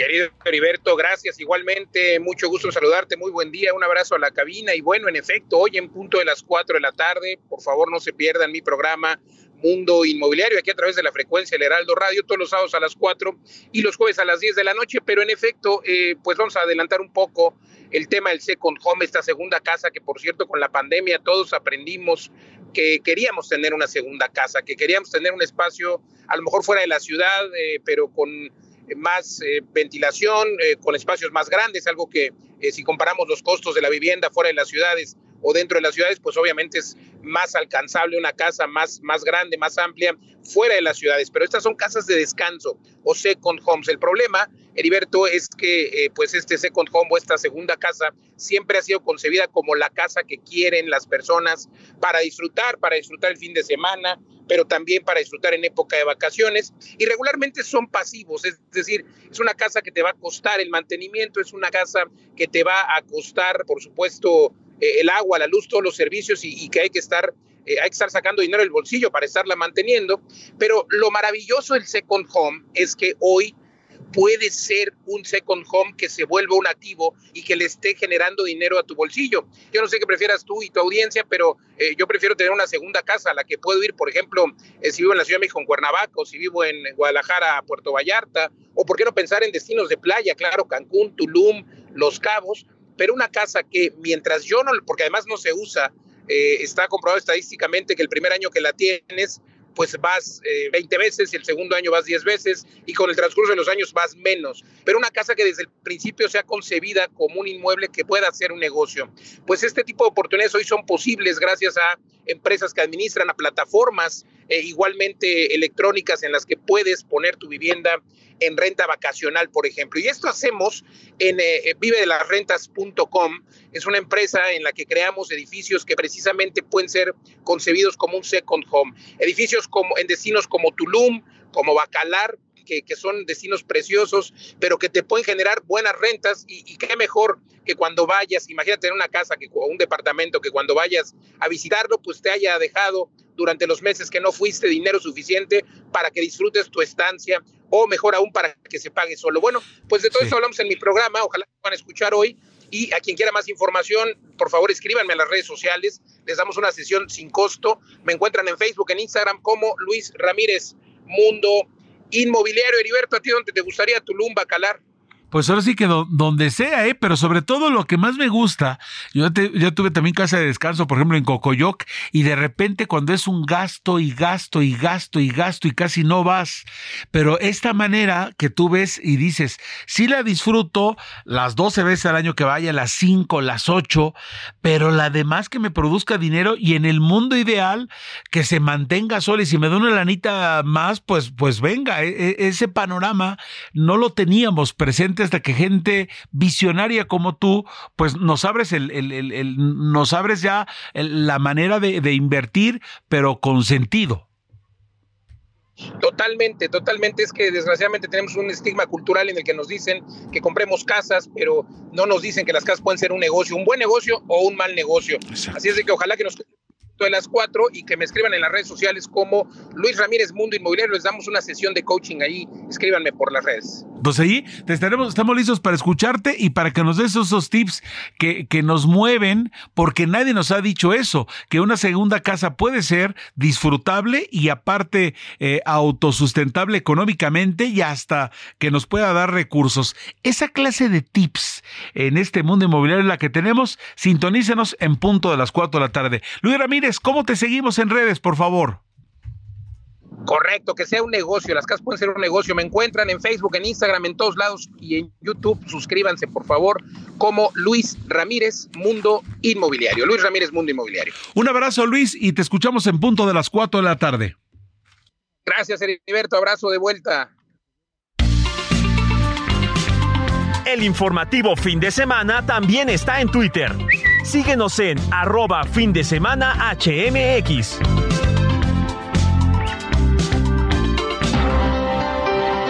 942, 942, tiempo del centro del país. Ayer una nota del periódico del Heraldo de México en la página 12 nos hablaba de que hay que prepararse para el eclipse anular de Sol. Y decía Fernanda García, que había escrito esta nota, aquí las recomendaciones, si es que la luna va a cubrir el centro del Sol creando un círculo negro rodeado de luz.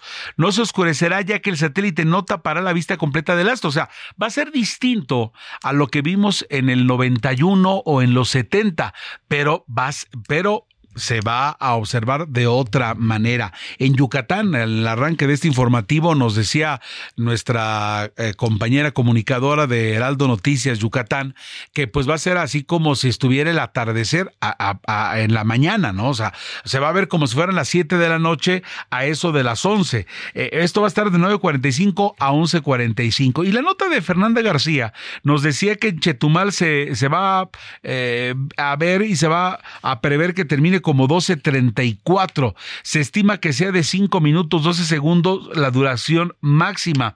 95% de cobertura, el porcentaje máximo de la luna cubrirá el sol desde el 95% del resto se verá parcialmente.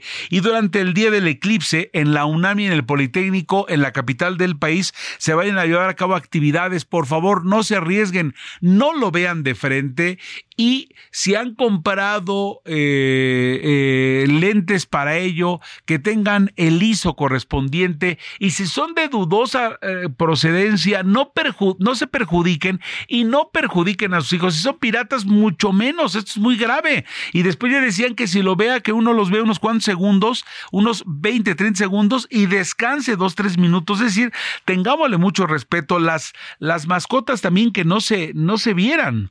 Pero quería charlar eh, en relación a la nota que escribió Fernanda García, porque se le denomina eclipse anular de Sol, porque la Luna no cubrirá por completo al Sol, solamente ocultará su centro debido a que ésta no estará suficientemente cerca de la Tierra, es decir, que quedará un anillo de luz alrededor del astro, conocido también como anillo de fuego. Y es que se entrevistó a Brenda Arias del Instituto de Astronomía de la UNAM y la académica explicó que hay dos métodos para ver los eclipses de Sol directa e indirectamente, pero hay que tener mucho, pero mucho respeto. E incluso, pues se sabe eh, cuestiones eh, de, los, de las mascotas, ¿no? Eh, el asunto de disfrutar el, eclipse es, por ejemplo, la Ciudad de México va a estar de, de 9.36 a las 11 con 9 minutos. Va a tener una duración de aproximada de 12 en Yucatán, de 9.43 a 11.24 en Campeche, de 9.44 a 11 a 11.24 su máximo, pero va a finalizar a las 13.17, es decir, prácticamente de 9 y media a las 12 y cachito en el país es cuando se va a ver, pero hay que tomar muchas precauciones. Nunca se debe de observar directamente el sol, ya que la radiación solar puede causar daños parciales o permanentes a la vista. No se deben de usar lentes de sol normales, sí, sí, por muy buenos y finos ni de astronauta, nada más, no, no están hechos para mirar directamente al sol. Hay que evitar usar lentes que no se ajusten a tus ojos, ni cuando no cubran completamente o tengan eh, entradas de luz.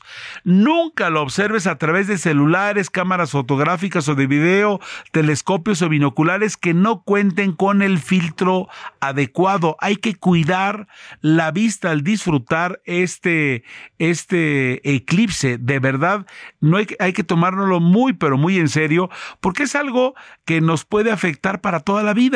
No es tan, pero tan... Eh, eh, eh, sencillo el asunto de este eclipse. Va a durar ya, está desde las 9.36, repito, 12.51 Ciudad de México, en Yucatán 9.43 y hasta las 13 horas con 13 minutos va a estar en todo el territorio nacional. Evidentemente la península de Yucatán es donde se va a observar mucho mejor. Y la verdad es que las precauciones nunca están por demás. Son las 9.47 tiempo del centro. Vamos con más información y es que ya tengo en la línea telefónica, vamos a pasar con una de las secciones más gustadas del fin de semana.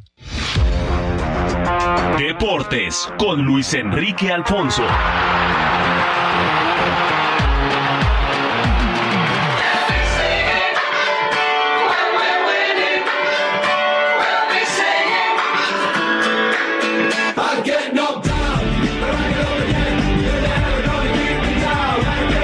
Estimado Luis Enrique, me da mucho gusto tenerte en la línea telefónica para que nos informes qué ocurre en el ancho mundo del deporte, como dirían por allí, como diría Luis Exactamente, exactamente. ¿Cómo estás? ¿Cómo estamos, Heriberto? Oye, eh, me reciben con una canción emblemática, legendaria. Yo pensé que DJ Kike, que luego me parece que llega tomado los fines de semana, eh, iba a poner algo como Total Eclipse on Mahar o algo así como estamos con este tema de los eclipses. Dije, a ponerse ahí medio, medio, medio romántico, pero aquí estamos. Yo, también cuando dijiste, y gracias por el, por el, por el, concepto de la sección, yo pensé que íbamos a hablar de astrología o iban a meter otra sección antes que la mía, no lo sé, pero... Oye, los astros, los astros pueden intervenir, platícanos tú en la, en la situación de la, del partido de la selección eh, el día de hoy, en la NFL, eh, en la, en la Fórmula 1, platícanos si este eclipse, si este eclipse este, tendrá algo que ver con la actividad de los deportes. Yo conozco unos astros que hacen trampa y ganan campeonatos, esos son los de Houston, y ese es en, en la pelota cachonda, pero y están ya en las series, en las series finales. Pues mira, el partido de la selección hoy, recordarle a la gente que es a las 6.30 de la tarde, eh, más o menos 7 kickoff, la veneta, porque pues, antes hay un previo para nada más ahí enganchar a la afición.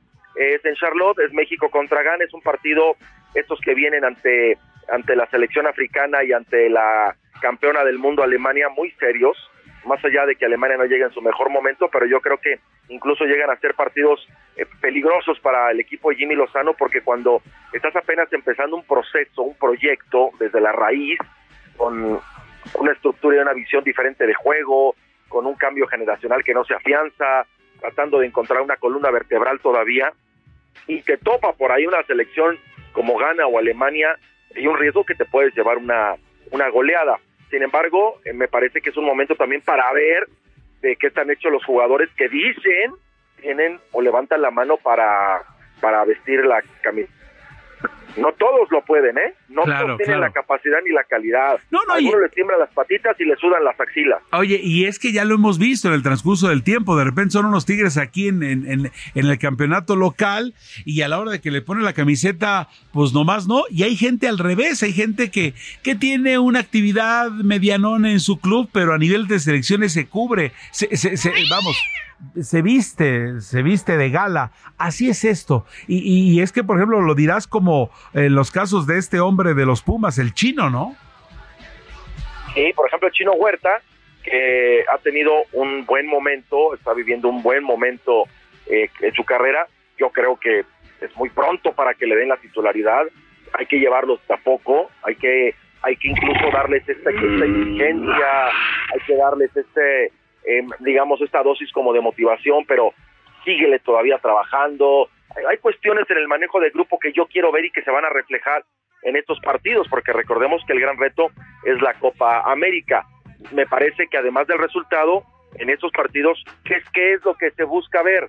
Un buen funcionamiento, que de repente no hayan errores tan infantiles, que realmente haya jugadores que que, que muestren liderazgo, que muestren carácter. Yo creo que es lo que requiere esta selección del Jimmy y que ojalá lo vayamos viendo eh, de, a poquito, ¿no? Entonces, la primera parada es contra Ghana en Charlotte y luego va a ser contra Alemania, eh, me parece que el martes, así que la cosa va a estar va a estar interesante. ¿no? Oye, Luis, Luis Enrique, coméntanos por favor nada más, ¿ganes un flancito o cómo está eh, de las elecciones africanas? Bueno, bueno. ¿Sí? ¿Me escuchas? Y se, eh, se, cortó de alguna manera. Es que le quería preguntar a Luis Enrique Alfonso, a Alonso, de, de que si, si gana era si gana era un, rival a vencer, pues porque de repente al estilo del Canelo, ¿no? Podrían ser unos flanes, pero en este caso si gana es un equipo fuerte en el continente africano o, eh, va a ser algún partido molero, como hubiera dicho el Tuca Ferretti, ¿no? ¿De qué se trata? ¿Hay que esperar algo decente con este partido o nomás no, nomás no lo vamos a quedar así? Pero bueno, por lo pronto también es importante que yo les diga que esta semana eh, eh, empezó el Campeonato Mundial de Voleibol Playero en Tlaxcala. Mañana termina, es un evento espectacular que ha reunido a muchos países. Lo mismo eh, esas selecciones de, de Italia, que, de, Brasil, que son muy fuertes, en fin, de diversas partes del mundo, y, en un evento espectacular en Tlaxcala. Realmente, mañana termina, tendremos las generales de lo que ocurre en este, en este, en este evento. Ahora sí, estamos ya en, las, los dos últimos minutos. Luis Enrique se nos cortó la, la, llamada, pero te queremos preguntar en torno a ganas, era un flancito cómo consideramos esta escuadra. No, no, no, es un equipo cachetón, ¿eh? Es un equipo cachetón que hay que tenerle respeto. Este, estos morenazos le echan gan y tienen, tienen capacidad, son de las buenas selecciones africanas, así que aguas, porque en una de esas nos agarran y no nos sueltan. Ok, el último minuto, Luis Alfonso, ¿qué más quieres destacar? Bueno, eh, destacar lo que ocurrió con el Rambo Sosa, el sobrino de José José, directivo de, del club de, de, Querétaro, que ya fue sancionado después de la bronca con Tiago Volpi. Hubo empujones, escupitajos, mentadas y arrimones. Ya lo sancionaron. También algo para el Toluca por lo ocurrido la semana pasada allá en el Nemesio 10. Y para ver algo mañana domingo, en Claro, el fútbol vamos a- americano, dime. o- Va- claro, vamos a platicar del, del fútbol americano el día de mañana. Lo siento por los, a la gente que le va a los taqueros. Creo que no hay manera, pero vamos a platicar de lo que se viene en esta, en esta semana de, de la NFL y estamos a ya 15 días de que arranque el Gran Premio de México. En dos semanas estamos escuchando los carritos dar vueltas. Ahí está. Como siempre, muchas gracias y me da mucho gusto saludarte. Buena, buen día, excelente fin de semana. Diverto Ángela, un abrazo. Hasta luego, gracias. Bueno, amigos, estamos llegando ya a la parte final de esta emisión. Mónica Reyes.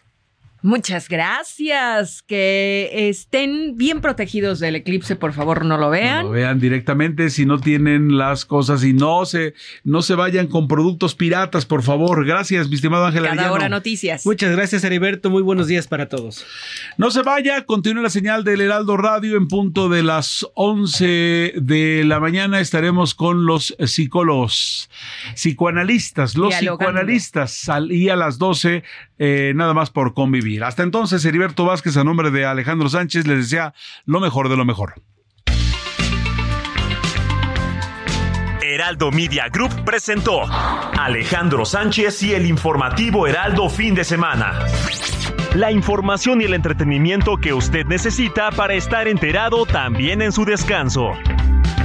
Por el Heraldo Radio, con la H que sí suena y ahora también se escucha.